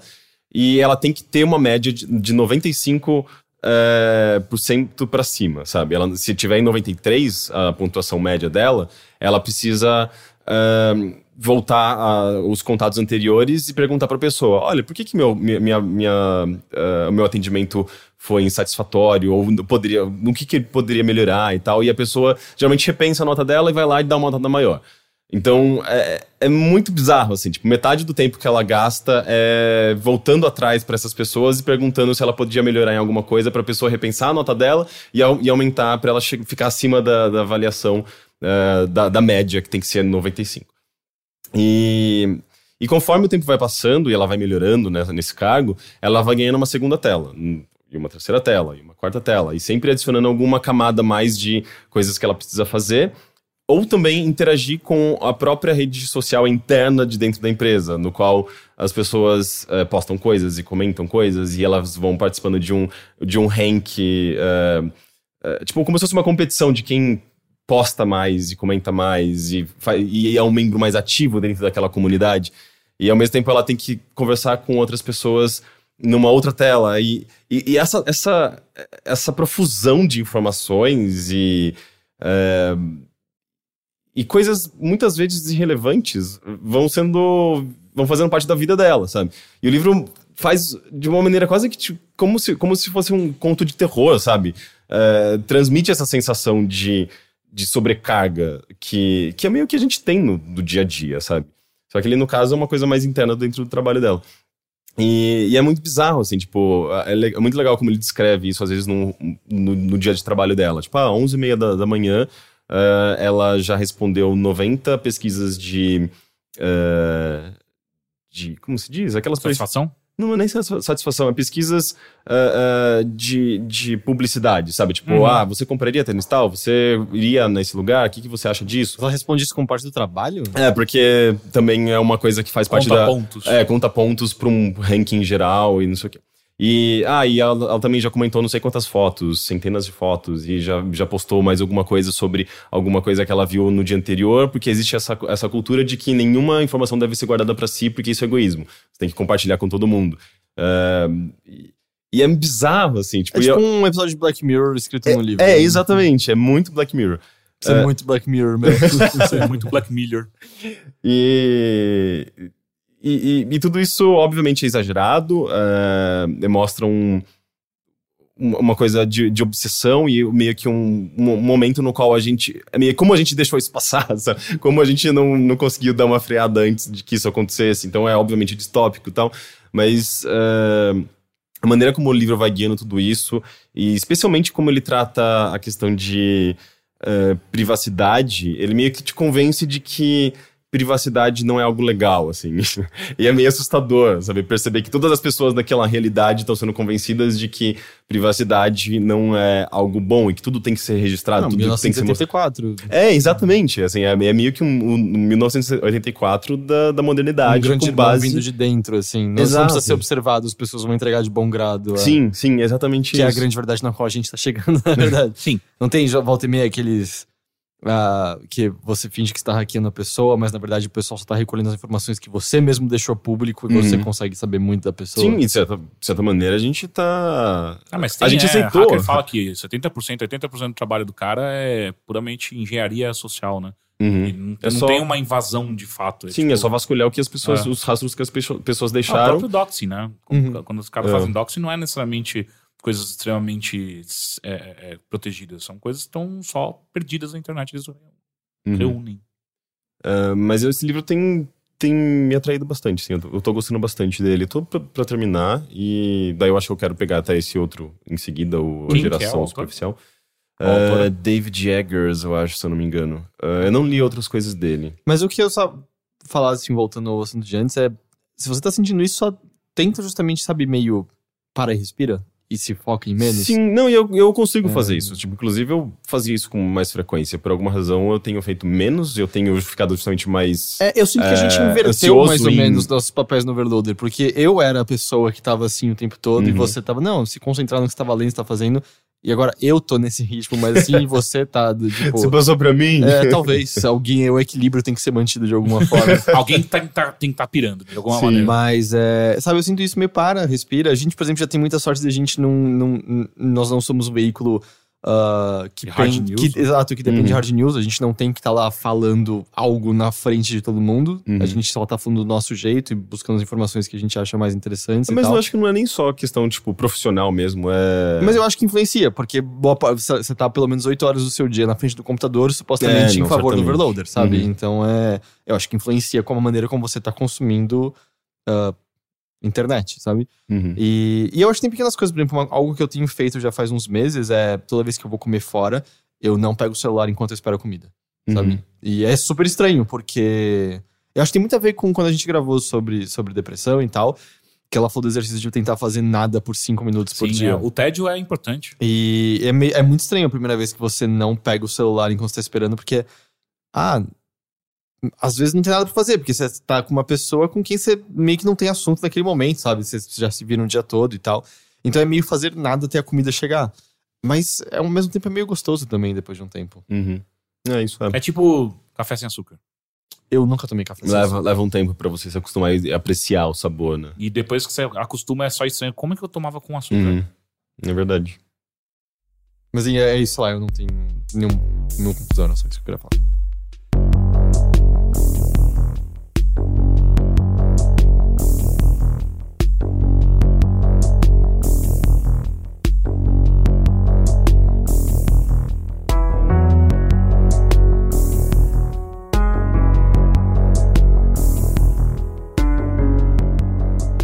É a minha vez. Eu vou só um pouco repetitivo. Porque. Você assistiu Guardiões da Galáxia de, de novo? Não, eu fui assistir Alien. Ah, ok, era tipo, você foi ver mesmo o filme Pô, e sabe que eu baixei Alien depois de tudo, porque eu nunca vi os originais. É. enfim, eu, eu fui revisitar porque depois de assistir. Prome- Prometheus eu assisti faz. Ah, tem o quê? Já dois anos já, Prometheus? Tem Um mais que isso, cara. Sério? Prometheus? Sério? Eu acho que eu nem namorava quando estreou. É? 2000 Ah, foi e- 2013, não eu vou foi? pesquisar aqui, peraí. Ele- a gente tava no IG ainda? 2000 e... Sério? 2012. 2012. Caralho, caramba. moleque, cinco anos atrás, É. enfim. É, eu assisti Covenant re- recentemente, até falei aqui no podcast. Esse foi ver de novo. Sendo que você não gostou do filme. Não, daí eu fui assistir Alien.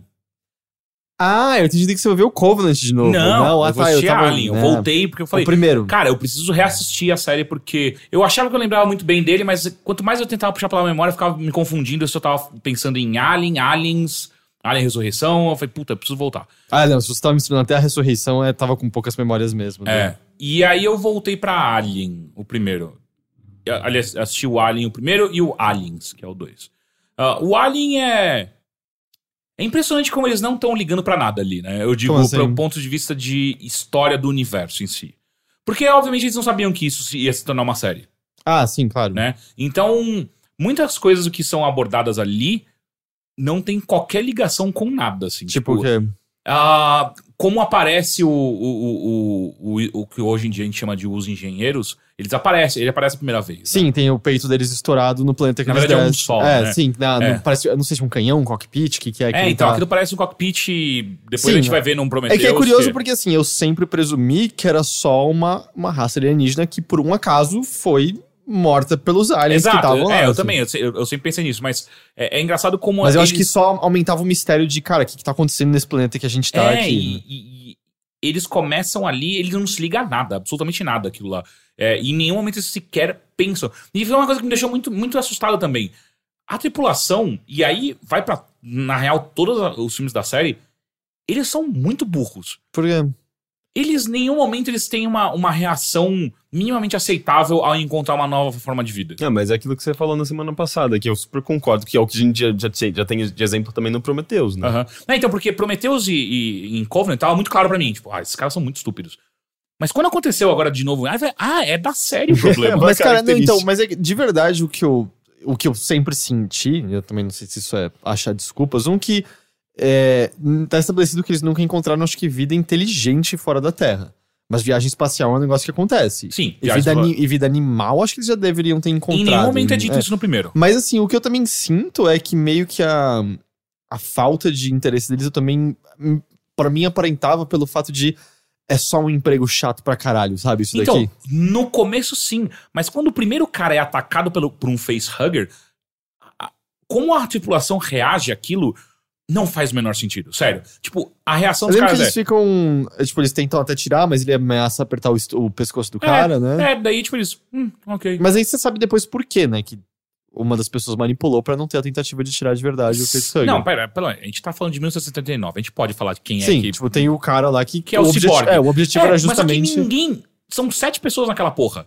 Ninguém, além dele, fala assim: Oh, mas. Então, tem um bagulho no rosto desse maluco, gente. Pelo amor de Deus. Que porra é essa? E depois que o bagulho sai, ninguém fica. Alguém tem que deixar esse cara em quarentena. Puta que pariu. Não, todo mundo faz assim: Ah, não, vamos jantar junto, é nóis. E, quê? É legal sendo jantar, né? Saber É que legal, ninguém... mas porra, sabe? Saber que ninguém sabia o que tava pra acontecer, a, a moça que tropeça tropeçou de verdade tomando susto. Ah, no- é, é, isso é- essa parte eu não sei. Mas enfim, é. É, é, muito assustador, sabe? Tipo. Mas eu também. Você não acha que tem um pouquinho dos tropes de filme de terror justamente nisso? Que parte do que a gente sente vendo em filme de terror é, sei lá, Johnny Depp no primeiro Freddy Krueger. Uhum. Ah, tá todo mundo morrendo. Ele, ah, é besteira essa história de Freddy Krueger, não tem Sim, nada. eu, eu sinto que. E ainda mais quando você parar pra pensar que é a gente tá falando de 79, sabe? Tipo, não é. Não é, não é algo completamente novo, 1990 ou 2000 que seja, que a gente já tem alguns tropos que a gente quase. A gente tentou superar, a gente não superou completamente ainda, mas enfim. É, mas fica muito evidente, sabe, do quão estranho é uma, uma, uma tripulação reagir daquela maneira a algo completamente alienígena e tal. E, bom, isso ficou muito claro pra mim, muito estúpidos. E, meu Deus, como o Alien é muito mal feito. Ah, É, ele um maluco numa roupa, Sim. claramente, Por sabe? que eles mostram bem pouquinho até. É, é, é. Mas é legal, de qualquer maneira, assim. É, Tanto é- que eu falei, tem uma cena cortada que é um alien sentado de cócoras no chão. E aí ele andava em direção à pessoa meio que com os braços pra trás e com as pernas pra frente, sabe? Como Um- um- O Exorcista. Tipo, engatinhar reverso, mais ou Aham. menos, andando, e aí ele levanta e é, eles cortaram com razão, porque, ah, é, é só um cara numa roupa, É tá ligado? É ridículo. muito... É, é. Mas tem coisinhas do tipo, né? Quando ele pega o cara no duto de ventilação, ele dando um abraço no cara, né? Fazendo as, as bracinhas pra frente. Tanto que eu tava assistindo com a, com a Bia e a gente ficou brincando. Porque em algum momento parece só que é, que é o. Como é que chama? Meu amigo! No 2 já é consideravelmente mais bem feito, né? Os aliens em Sim, si. então. eu- e aí eu cheguei no 2. mas enfim, o primeiro é um filme de terror, né? Uhum. um É, o de segundo é terror. muito mais ação. E aí o segundo chega o James Cameron e falou assim: Ô, e se a gente colocar cenas de luta nisso aqui? Não, então, eu, eu já- eu não sei se essa história é apócrifa, mas o que eu já ouvi é que meio que a parte da reunião. Provavelmente é apócrifa, mas eu acho que re- é, retrata bem que a reunião do James Cameron sobre a encarnação de Alien, ele escreveu Alien na lousa, aí ele botou um S. E ele botou os cisquinhos de um cifrão. É, faz sentido, é, é, de qualquer maneira. Mas é um bom filme de ação. Não. Ah, é. Não, aquele filme é bom. Eu não Puta, vou. eu não cara, vou- eu, eu A gente vai ter que ter uma peleja. ele. A gente vai ter que ter uma peleja se você falar mal. Cara, ele não é. Porque primeiro que ele continua com os mesmos problemas de, de uma tripulação completamente estúpida a respeito. Ah, não, e tem coisa do tipo, não leve armas de fogo, e aí uma moça, tipo, foda-se, eu vou levar de qualquer jeito. Mas isso eu consigo Sim. dizer a burrice de uma pessoa sozinha. Duas, na verdade. Ok. Mas. é, e mais do que isso, tem. Eu sei que eles estão claramente usando um clichê militar, né? Sim. Da- na hora que eles são extremamente machistas, são é, é, claramente imbecis, E aos anos 80, jarheads, e aos né? anos 80 ainda por cima. Exato. né? Então, assim, é. Mas ainda é. hum, Não, não, não sai, não desce bem, sabe? Hum. Você rola uns bagulho que você fica. Eu sei que é uma, é, é uma forçação, mas ao mesmo tempo não sai legal. E no final das contas é. Ele não é um bom filme de ação, cara. Ah, Tem muitos erros de continuidade até mesmo de roteiro que você fica. Tipo, que, Que- roteiro? Ah, cara, tipo, ele- eles tomam umas decisões, e não só decisões, é, é, é coisas que são. Obviamente nunca ia pra frente, nunca ia dar certo isso. Tipo o quê? Ah, cara. Por exemplo, a porra do, do, do, do tanque de guerra que eles usam pra pra desembarcar no, no, no planeta, ele tem canhões. Eles nunca usam. Mas é porque eles não conseguem mais chegar nele depois, né? Eles chegam, inclusive eles usam o, o, o, o tanque pra escapar da, da fábrica a primeira vez. É tipo, por que vocês não tá lá em cima, saca? E no final das contas é, ninguém pode trazer armas de fogo. Daí um cara puxa uma escopeta, uma 12 na mão. É por isso que eu tenho isso em mãos. Hã? Você acabou de escutar a ordem, ninguém com armas de fogo, que porra Não, mas é eles obedeceram de propósito, né? não, Isso. mas só que daí, na hora que ele puxa, o sargento tá do lado dele e fala, não fala nada. Ok. Isso- é- é- essa aí não, não é tão nova, né? Então pode Não, usar. eles não. É, ele, é que tinha algum, era tipo, munição porque poderia explodir alguma coisa, não era isso? Sim, a munição dos caras era muito, muito tensa e tal. Mas. Ah, cara, é, não é um bom filme, cara. Hum. Assim, ele expande um pouco o universo e. Mas ele não, não, não é um bom filme, cara. Eu assisti ele inteiro, tipo, meio. Ah, quase pegando o celular pra mexer no Twitter, sabe? Enquanto Hum, passa o filme, eu fiquei, ah, cara. eu acho que agora eu preciso rever. É. Pra, pra, tipo, porque eu tô com medo agora. É. Eu tô E, querendo e aí no rever. primeiro tem o gato, né? O Jonesy. É, e no que- segundo é a menina. E, é e o a mesmo outra peso. cena também é do gato, é. Porque tem hora que o gato tá olhando pra trás quando um cara tá pra ser Uhum. pego. E aí tem o. Como é? Ridley Scott falando que foi a reação de verdade do gato ali na hora. E ele Ah, fala, é. ah, essa cena sem querer ficou perfeita, sabe? É, não, é Porque- uma boa cena, é uma boa cena de fato. Mas assim, o primeiro é, é, é, é- é melhor A- a- a em, nude. em, em todos os, os, os quesitos do, do que o segundo, pelo menos. Ah, e uma coisa que eu tava conversando, eu até fui conversar com o Gus depois sobre é, como, como Prometheus e, Covenant, eles erram a mão em basicamente tudo, assim, pra, na hora de tentar explicar o universo. E uma das coisas que mais, que mais afetam, eu sinto, esses dois novos filmes é, é o papel dos robôs no, no, no, Covenant, tanto no Covenant quanto no outro. Porque os robôs no Alien, Aliens, eles têm uma finalidade muito, muito clara. É, no primeiro é uma surpresa. Você nem sabe que Sim. robôs existem, né, Sim, sim. naquele mundo. E no segundo, quando aparece, é, é uma meia surpresa e a reação da. da, da É porque no comecinho da que o Bishop, é, que aí tem a cena da faca, né? Sim. É, a, a reação da Ripley é até meio. Por que, que você jogou a comida fora? É, é um robô. Enfim, é. Ele. Não faz sentido a evolução dos robôs pra essa linha, quando você pega Covenant e, e Prometheus. E Prometheus, eles são robôs muito. É uma inteligência artificial muito bizarra, muito, muito superior ao que a gente pode imaginar. Mas eles já não são seres completamente. ah, você não consegue dizer que eles são robôs no Não, primeiro? não, não é nessa questão. É a, é a questão da inteligência e pra onde ela tá indo. Porque assim, Dave no, no, no Prometheus, ele tem um. ele tem essa criatividade dele, né? Onde ele tenta simular quase que seres humanos tal. Parece que eles esqueceram tudo. Mas o, o Dave não é especial pelo fato até que ele é criado a, a imagem do Sim. Wayland. Eu acho que ele é um robô meio diferente. Sim, ele é outros, diferente, né? tanto que aí no Covenant eles re- retomam isso. Mas até mesmo, acho que é o William, o novo robô do, do Covenant, ainda é muito, muito, muito superior. Então, assim, eu sei que a gente tá falando de 1979 e a- o que eles en- entendem como inteligência artificial não é o que a gente entende hoje como inteligência artificial. Mas isso quebra muito o ritmo, porque se, se as duas são. Se o Prometheus e Covenant são prequelas, é uma in- involução muito bizarra da. da É, da mas aí não dá pra culpar o filme original, que culpar os novos, eu É, acho. é, exato, então, por isso que eu tô falando, que caga muito porque, e quebra completamente a sua, a, a- sua expectativa sobre, sobre os filmes. Apesar que, sei lá, ao que tudo indica, pelas co- como as coisas estão indo, daqui a é, 20, 30 anos, eu acho que a gente ainda vai estar pensando no 1 e o 2 como clássicos e não no Prometheus e no Uhum. Covenant, é a impressão que me dá. Uhum. Eu posso estar errado, mas a impressão que eu tenho é essa. Sim. É, mas enfim, é. É uma, é uma pena como que a, a série evoluiu pra mim, pelo menos. Eu- e eu não sei se, se teria alguma outra forma de evoluir de uma maneira que não fosse tão comercial e, e estragasse o clima do primeiro. Ahn, Porque não dá, né? Tipo, que, que você faz? Você tem que, que seguir a história, É. ou pelo menos o universo de alguma maneira, e tipo. Ou você poderia nunca fazer nada. aliens, É. Ou, exato, ou não fazer. Que daí eu acho que normalmente é a melhor opção é não fazer, mas dinheiro não, fala pense Predador, por exemplo, nenhum é tão bom quanto o primeiro. Exato. Nenhum conseguiu. Então, pode parar no primeiro, sabe? Mas eu queria saber mais.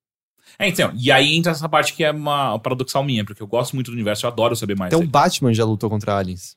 Batman, eu, eu, inclusive eu li isso. Eu é também. muito ruim. Lembro que eu fiquei com medo que as pessoas morriam. Enfim, foi isso. Ah, vamos para os e-mails? Você pode enviar para bilheteria.overloader.com.br.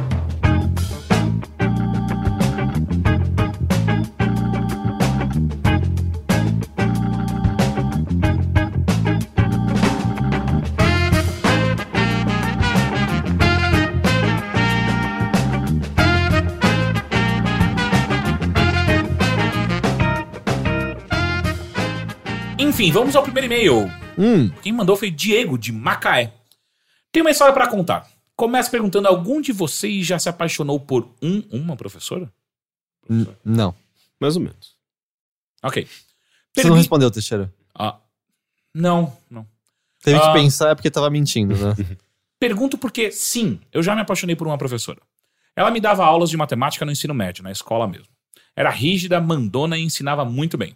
Nunca esqueço de uma vez que disse a ela: Professora, estou ferrado. Não vou conseguir recuperar essa nota.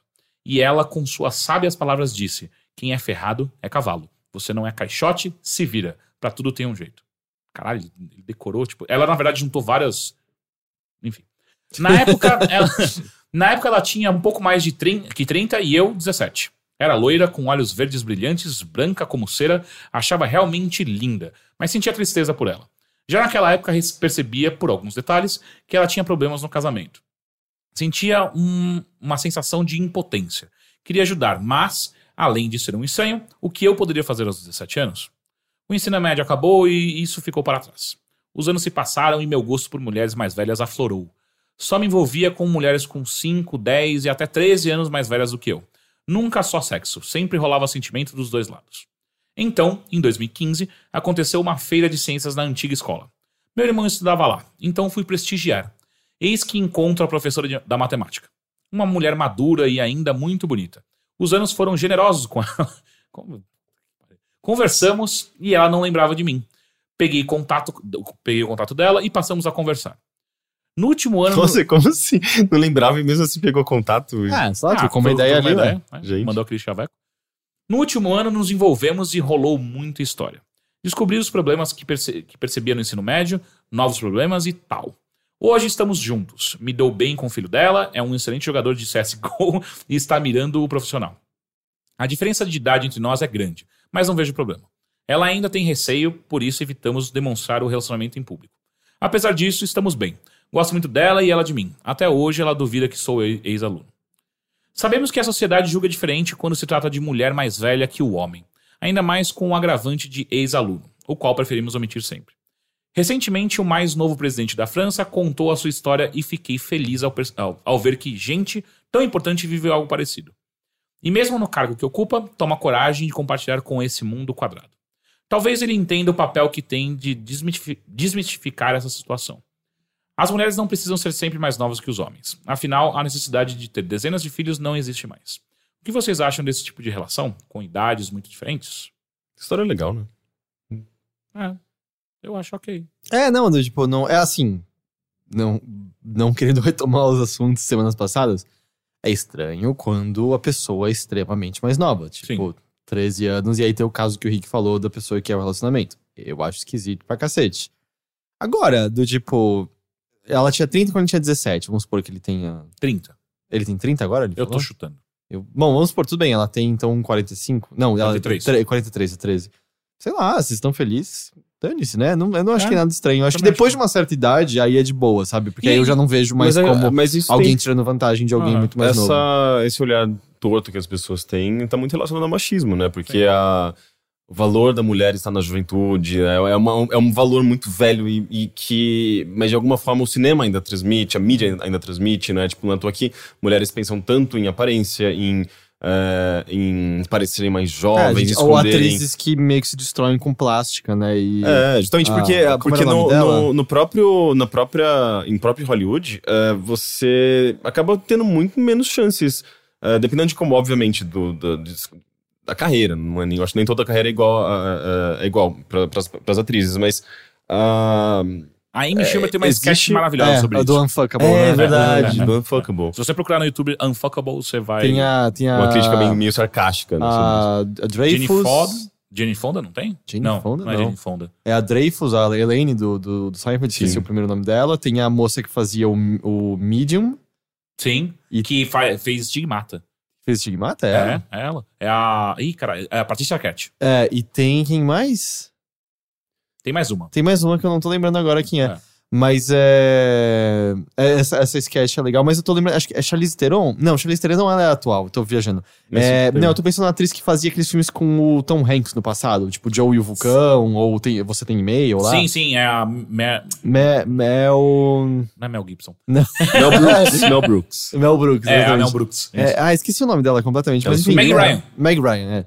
Ela, tipo, por pressão mesmo, ela fez uma série de plásticas Que e, assim, não é dito oficialmente, mas todo mundo sabe que ela não foi mais chamada porque acharam que o rosto dela ficou esquisito. E recentemente a Renée Zellweger aconteceu a mesma coisa, assim. Ela Sim. apareceu que ninguém mais se conhecia. E a gente sabe que largamente é proveniente, como esse cast do Unfuckable diz, de mulheres que pra Hollywood se tornam, tornam velhas, né? Que é, é, é muito normal que homens muito mais velhos interpretem caras novos e o mesmo não aconteça com mulheres, né? Os Sim. pares amorosos em Hollywood acabam sendo, é, o cara de 40 com a moça de 25. Uhum. e Exato, nunca- que é justamente só promovendo essa, esse, esse estereótipo e essa, eh, essa ideia machista de que a mulher jovem, ela eh, retém o valor dela, ela é mais bonita, ela é, eh, tá muito ligada à beleza e à juventude, o que é completamente estúpido. E eu diria que, assim, no caso de, de relacionamentos com idade muito díspares, o que você mais ouve é, por exemplo, se é um cara muito mais velho e uma mulher muito mais nova, é que ela tá só atrás do dinheiro dele ou qualquer coisa do tipo. Uhum. Ah, mas sei lá, cara, Dani, você tá feliz? Vocês E eu também não bem? vejo muito problema na questão de ser ex-aluno, porque vocês não tiveram um relacionamento quando ela era sua É, professora. não, já faz muito tempo É, pra, não- pra ter não qualquer vejo. importância. É. Não, sei lá, vocês estão bem, curte aí. É, E, e incentiva o menino a jogar CSGO profissionalmente.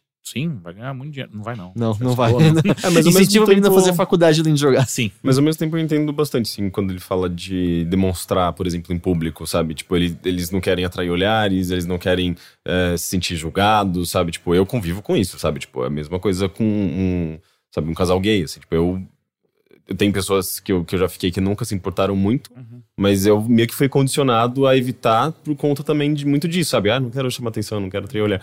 Então é, é muito chato, na verdade. Sempre quando tem alguma coisa que as pessoas julgam, sabe? Tipo, julgar o amor alheio, é, é sempre muito, muito chato de conviver com isso. Não. Enfim. Próximo e-mail. Fernando Santos enviou. O episódio 123 do Bilheteria me fez querer mandar este e-mail por dois motivos. Primeiro, Agradecer e parabenizar o Rick e o Matheus pela forma como responderam um e-mail do colega que perguntou sobre a relação entre fio terra e sua masculinidade.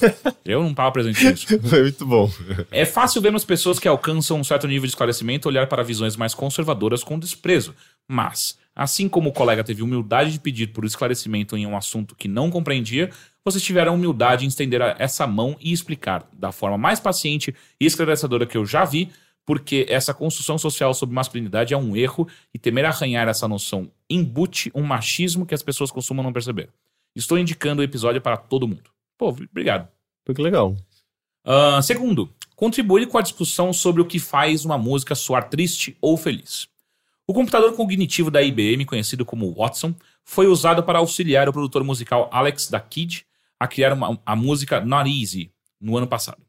O módulo da inteligência artificial Watson, Watson Beat, foi usado para identificar sentimentos em melodias, enquanto o Watson Tone fazia sugestões de letras baseadas na intenção do artista de quais sentimentos e posicionamentos expressar. Infelizmente, pela forma que a computação cognitiva funciona, identificando padrões sem necessariamente reconhecer a relação de causa-consequência que os cria, ainda não conseguimos interpretar exatamente o que o Watson leva em consideração para dizer que uma nota musical é mais ou menos triste, triste que a outra. Mas o fato é que, assim como nós, ele já consegue identificar isso. Só que com a diferença de que a forma como ele armazena a informação é acessível para estudarmos e tentarmos induzir por nós mesmos essa lacuna na nossa compreensão de, afinal, o que objetivamente nos faz disparar determinados sentimentos quando ouvimos determinadas melodias.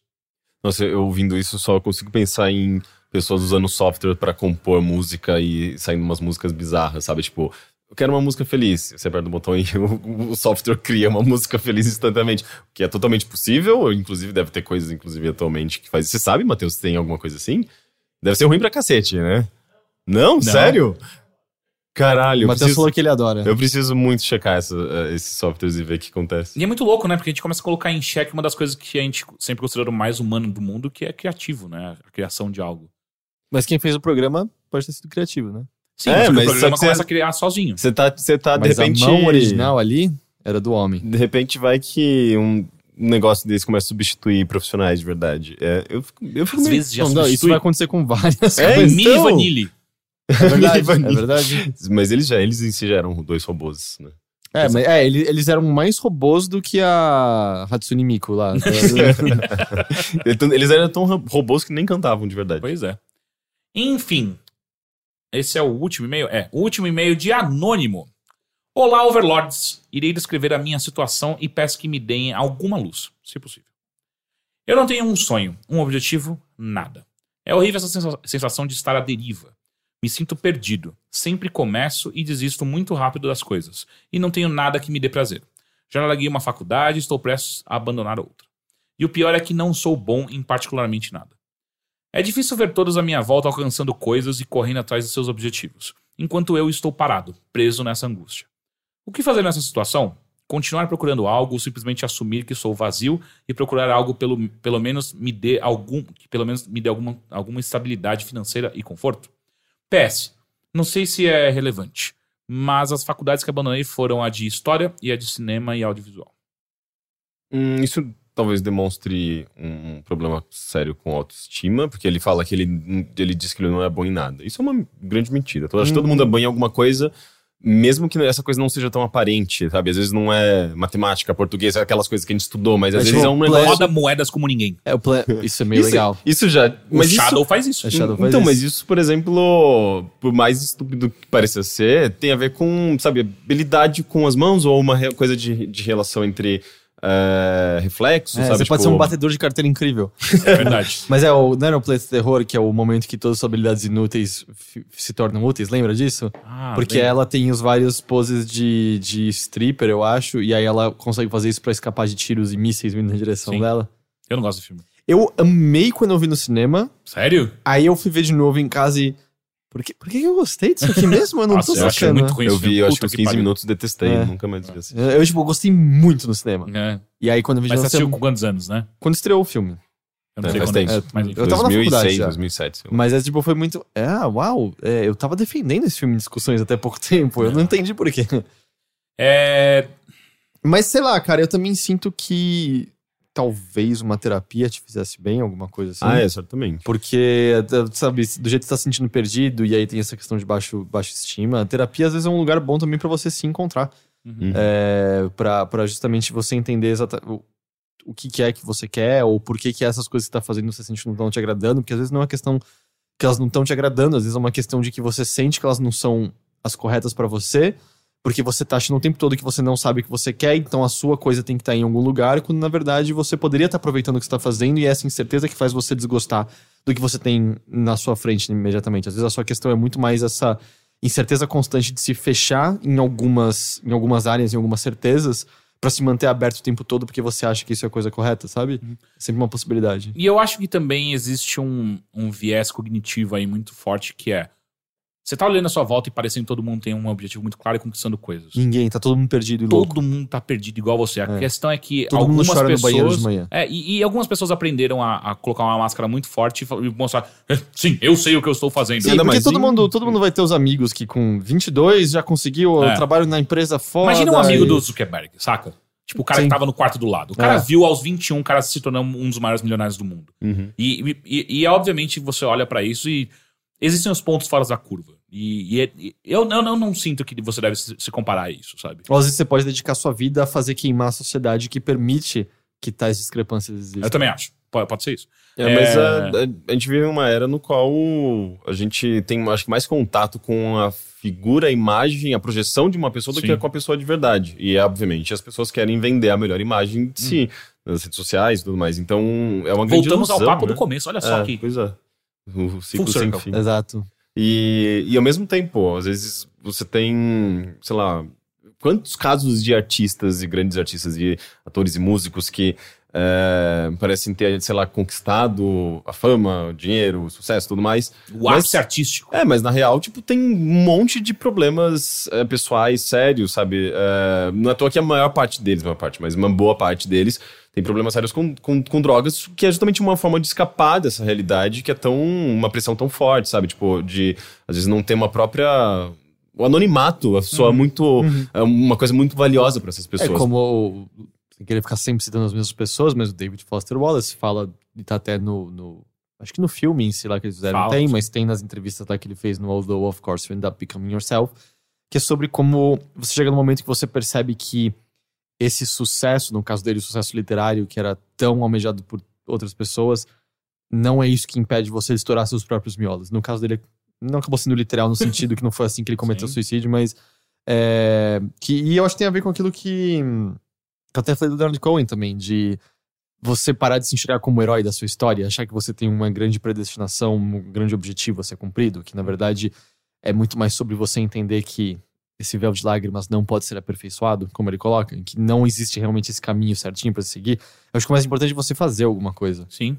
Você tem que gostar de alguma coisa. E isso que eu acho que é a parte mais preocupante. Quando você fala que você não tem prazer em nada. É, e porque eu também sinto que no fim das contas, é, os objetivos que você estabelece, eu sinto, são aqueles de médio prazo. Do tipo, a não ser que seja uma coisa, ah, eu quero ser astronauta desde os dos sete anos de idade, sei lá. Mas aí também pensa assim, aí você vira o astronauta. E aí, acabou seu sonho ali? O que, que você vai fazer em seguida, sabe? Porque todo mundo tem os objetivos, vamos dizer, mais curtos, assim. Eu sei que, por exemplo, a gente compartilha as coisas do Overloader, sabe? Eu quero que o Overloader seja uma empresa ah, mais lucrativa, eu adoraria contratar uma nova pessoa, a gente nosso gostaria ter o nosso escritório, fazer o site crescer. Aliás, você quer contribuir com isso, acesse o apoia.se barra overloader. Ó, ó. É. ah, né? Ah, eu sei, tipo, objetivos pessoais, eu quero me casar com a minha namorada, eu quero poder ajudar mais financeiramente com as coisas em casa, ah, eu gostaria de fazer as viagens que eu nunca fiz, eu... E coisinha assim, eu sei desse- desses objetivos médio prazo, mas ao mesmo tempo significa, ah, então se eu fizer isso, acabou, tô feliz pra sempre? Não, você, você vai ter que encontrar nova novas, coisa em é. seguida. É, e não existe um fim. Eu digo. Tem, a gente morre, Sim, não, mas eu digo, não existe um fim para as coisas que você quer fazer ou que quer conquistar. Tipo, eu acho que se você atingir tudo que você quer, acabou. É só chato É, depois. não tem mais nada que você fazer. Então, é, ao mesmo tempo, é, você tá na busca cansativa. Então, você tem que saber dosar o, tipo, o que que você quer, o que você quer atingir, coisas que você sabe que não necessariamente você vai conseguir de fato algo palpável, É. mas sim mais um sentimento. É, porque eu acho que, eu acho que eu também. concordo com isso no sentido de você tá pensando num objetivo. É. Eu acho que para de pensar num objetivo e pensa exatamente assim. Você deseja, por exemplo, criar. sabe? Uhum. É, Ah, porque aí faz sentido você, por exemplo, continuar estudando cinema. Ou, não, você gostaria de ter um, um trabalho, vamos dizer, que é mais exato e menos voltado à criatividade, por exemplo, porque você gostaria de ter o trabalho fixo, que você tem o objetivo fixo ali, que Uhum. tá determinado qual é a sua obrigação do começo do final do dia, e você quer ganhar dinheiro fazendo com isso. Também completamente válido. E aí você procura uma coisa relacionada a isso, sabe? E eu entendo que é, é- é bem difícil você não comprar os objetivos que a sociedade te vende, né? Que é só é bem só, só é bem sucedido quem tá feliz o tempo inteiro, quem É. tá ganhando muito dinheiro, quem comprou seu apartamento, quem tem carro e por aí vai. É, e não é assim que Não. funciona. Se tudo que você quer é, tipo, ganhar dinheiro suficiente pra todo fim de semana fazer um churras e fumar um baseadinho na beira da sua churrasqueira enquanto toma uma cerveja, vai fundo. Aqui no Brasil você vai ter que comprar ilegalmente e alimentar o tráfico, é verdade. Mas fora isso, assim, vamos dizer, não, vai que você mora nos Estados Unidos, lá já é legal Sim. e tal. É, Tem uma. Eu queria muito achar o vídeo que uma vez eu assisti que é muito interessante, que é de um monge budista falando sobre trabalho, de uma maneira geral. E ele ele coloca coisas do tipo: por que, que a gente não. Ninguém almeja ser um encanador? Um bom encanador. Por que, que ninguém faz isso, sabe? Tipo, a gente acaba não sabe por quê? colocando. Porque é menos remunerado na nossa Na verdade, não, né? Cada vez é mais remunerado. Porque Ah, é? esse tipo de profissão, tipo marceneiro, os caras cobram uma fortuna, porque ninguém mais quer ser. É, o então, robô do Google não vai substituir marceneiro. é, então quem. Eu- Ah, eventualmente- acho que vai, acho que vai, vai. Isso Vai. acontecer. Mas o que eu quero dizer é, tipo, existem Tá, mas coisas... tem muitos trabalhos que as pessoas não querem por É. ser mal remunerado. né? É, é, são mal remunerados, mas às vezes também porque você tá olhando só da maneira como a gente vê hoje, que na verdade no Brasil, tipo, você vai lá pra fora, tipo, marceneiro ganha muito, muito dinheiro, mestre de obras também, puta que pariu, ganha muito dinheiro. No Brasil a gente acaba vendo de uma maneira, mais mambembe, né, e é sempre... É aquele, é aquele senhor que você conhece que faz isso a vida inteira, saca? Nossa, Nunca é- total, sim, eu conheço um desses. É, então, e não é exatamente um cara que foi formado e que se especializou e criou uma empresa, ou então um site dele que é pra fazer isso de uma maneira mais profissional, sei lá. Enfim, é, eu acho que a gente vê profissões de uma maneira muito, muito hermética no final, né? É, e ao mesmo tempo muito louca, porque nenhuma profissão mais hoje em dia tem uma, um caminho muito claro pra ser feito. Mesmo porque faculdade hoje em dia já não é mais nada, então você tem que ter pelo menos um pós-doutorado, sabe? Tipo, E sempre vai ter uma, tipo, um moleque de 16 anos que Sim. comprou uma câmera e conseguiu fazer mais do que você só no YouTube ali e acabou. Sim. Quer dizer, E- agora o YouTube acabou, né? Segundo muitas pessoas. Não, não acabou. Ah, tá. É, Não se compara essas pessoas. Tipo, o caminho é seu a trilhar e. Eu sei que é difícil. Não é- Se fosse fácil, todo mundo estaria muito feliz, né? Mas. Vai fundo, cara. e boa procura sorte. terapia também, eu acho. É, eu acho que procurar terapia é um, é um ótimo conselho. Ok? Senhores, novamente, muito eu fiz obrigado. só com cinco a cabeça e eu esqueci que não sai no microfone. Não sai. Ok, não, na verdade, sim, super ok. Eu tô me sentindo bem, eu falei? Sim, sim. Sim, sim. É, vou muito jantar agora chegando em casa. Vai jantar? Vou.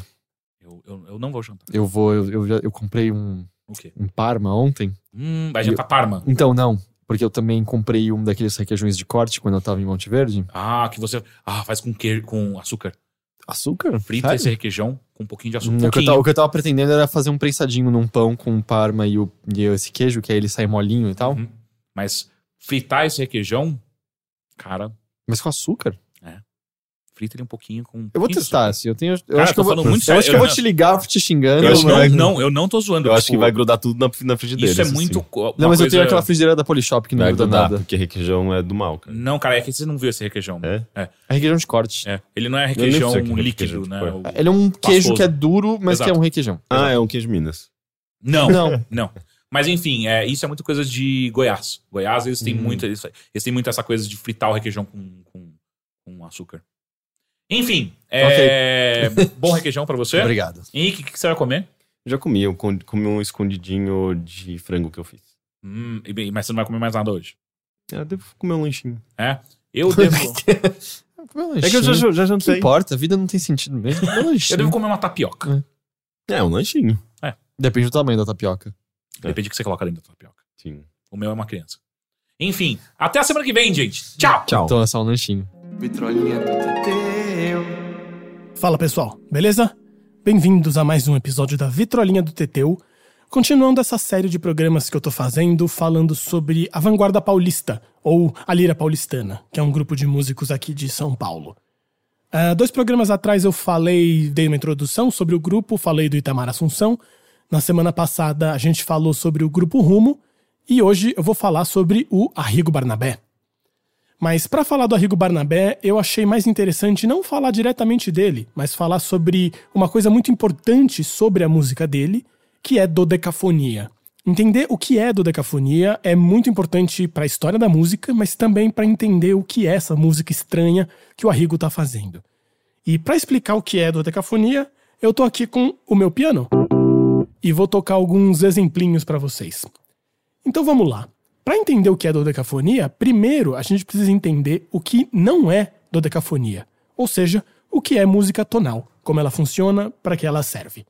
Basicamente, eu vou explicar de forma muito simples, porque a gente não tem muito tempo aqui, mas na música ocidental a gente usa 12 notas. Que são as teclas brancas e pretas do piano. A partir dessas 12 notas, a gente escolhe 7 para construir uma escala. É claro que essas 7 não são escolhidas aleatoriamente. Existem mil regras e tipos de escalas e coisas assim. Mas isso não vem ao caso agora, porque senão seria uma aula gigantesca de harmonia. Mas basicamente, a gente faz grupos de 7 dentro dessas 12 notas para construir uma escala. Se a gente toca, por exemplo, as notas brancas só do piano e não toca as pretas,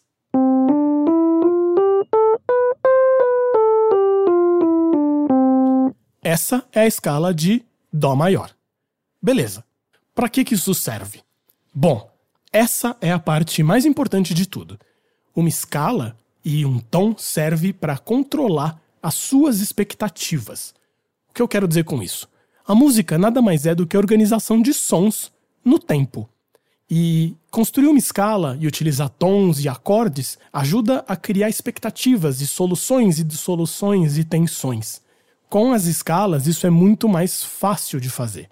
Vou dar um exemplo com uma melodia muito simples aqui.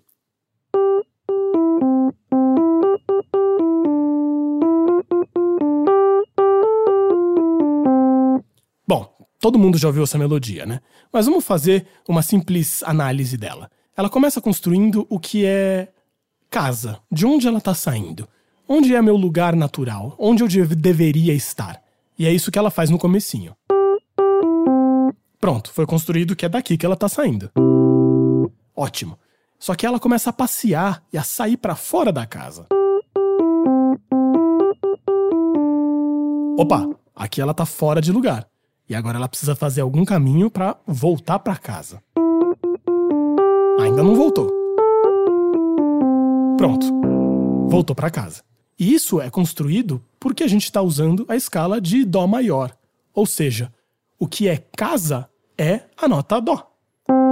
A nota Dó é o que a gente chama de tônica. E ela é o que cria essa sensação de familiaridade, de que a coisa terminou, de que a melodia acabou.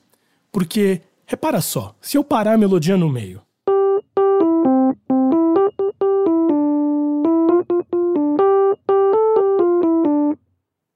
Vocês veem como é estranho?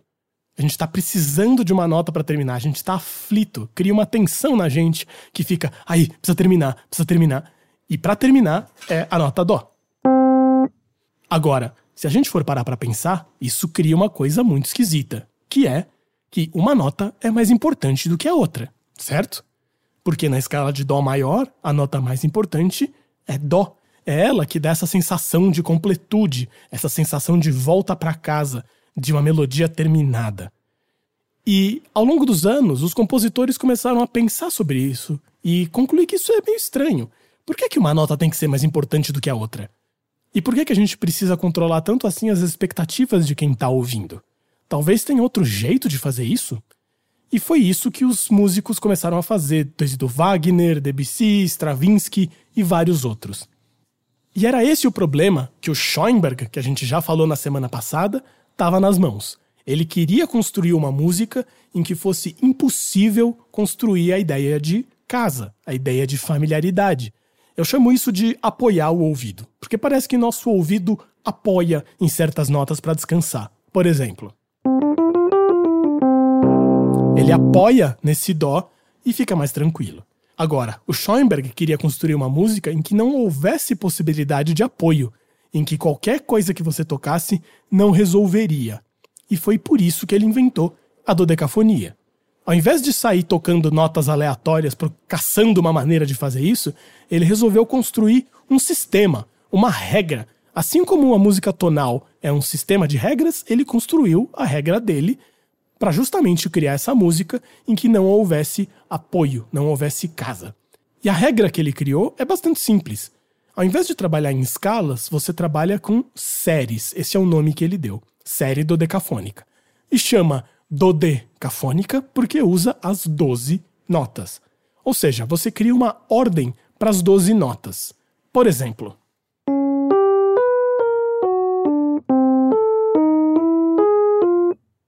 Aqui eu usei as 12 notas da escala sem repetir nenhuma delas. E vocês percebem como é muito estranho isso? Parece que não tem começo, parece que não tem fim, parece que não tem um caminho que está sendo percorrido, parece um monte de nota jogada de alguma maneira. Bom, isso tem uma explicação muito simples. O nosso ouvido apoia quando a gente consegue entender uma escala. E as escalas são construídas a partir de sete notas dentro das 12. Se você toca as 12, você está construindo todas as possíveis escalas. E o nosso ouvido fica perdido e não sabe onde se apoiar.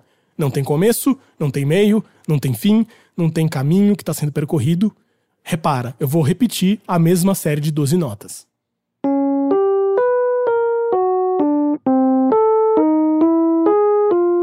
Vocês percebem isso que eu estou dizendo, né? Com esse exemplo.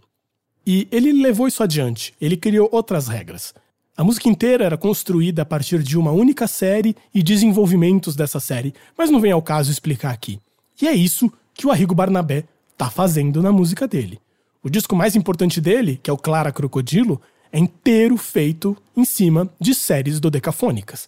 E a música que a gente vai ouvir aqui, de versões eletrônicas, que talvez seja a música mais conhecida e mais importante do Arrigo, que foi a música justamente que ele ganhou o Festival da Cultura e que ele se transformou essa personalidade da música que ele virou, é inteira baseada em uma série do Decafônica, que não é uma série qualquer. É justamente essa série que eu acabei de tocar para vocês. Ele só divide o ritmo um pouquinho diferente.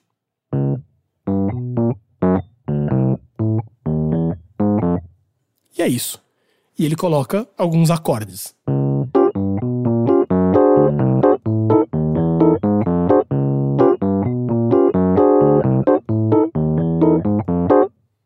Certo? A segunda parte da música.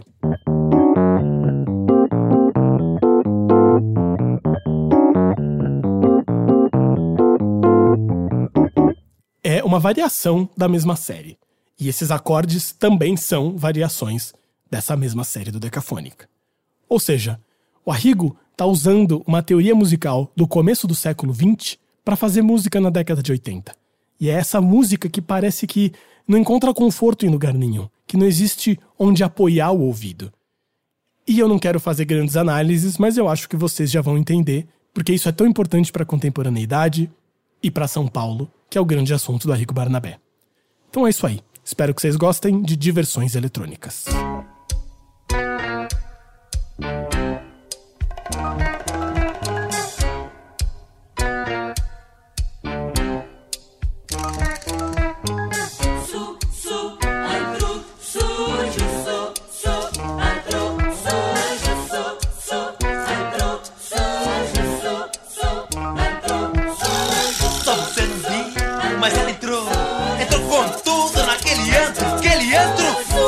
Imaginou, mas eu vi.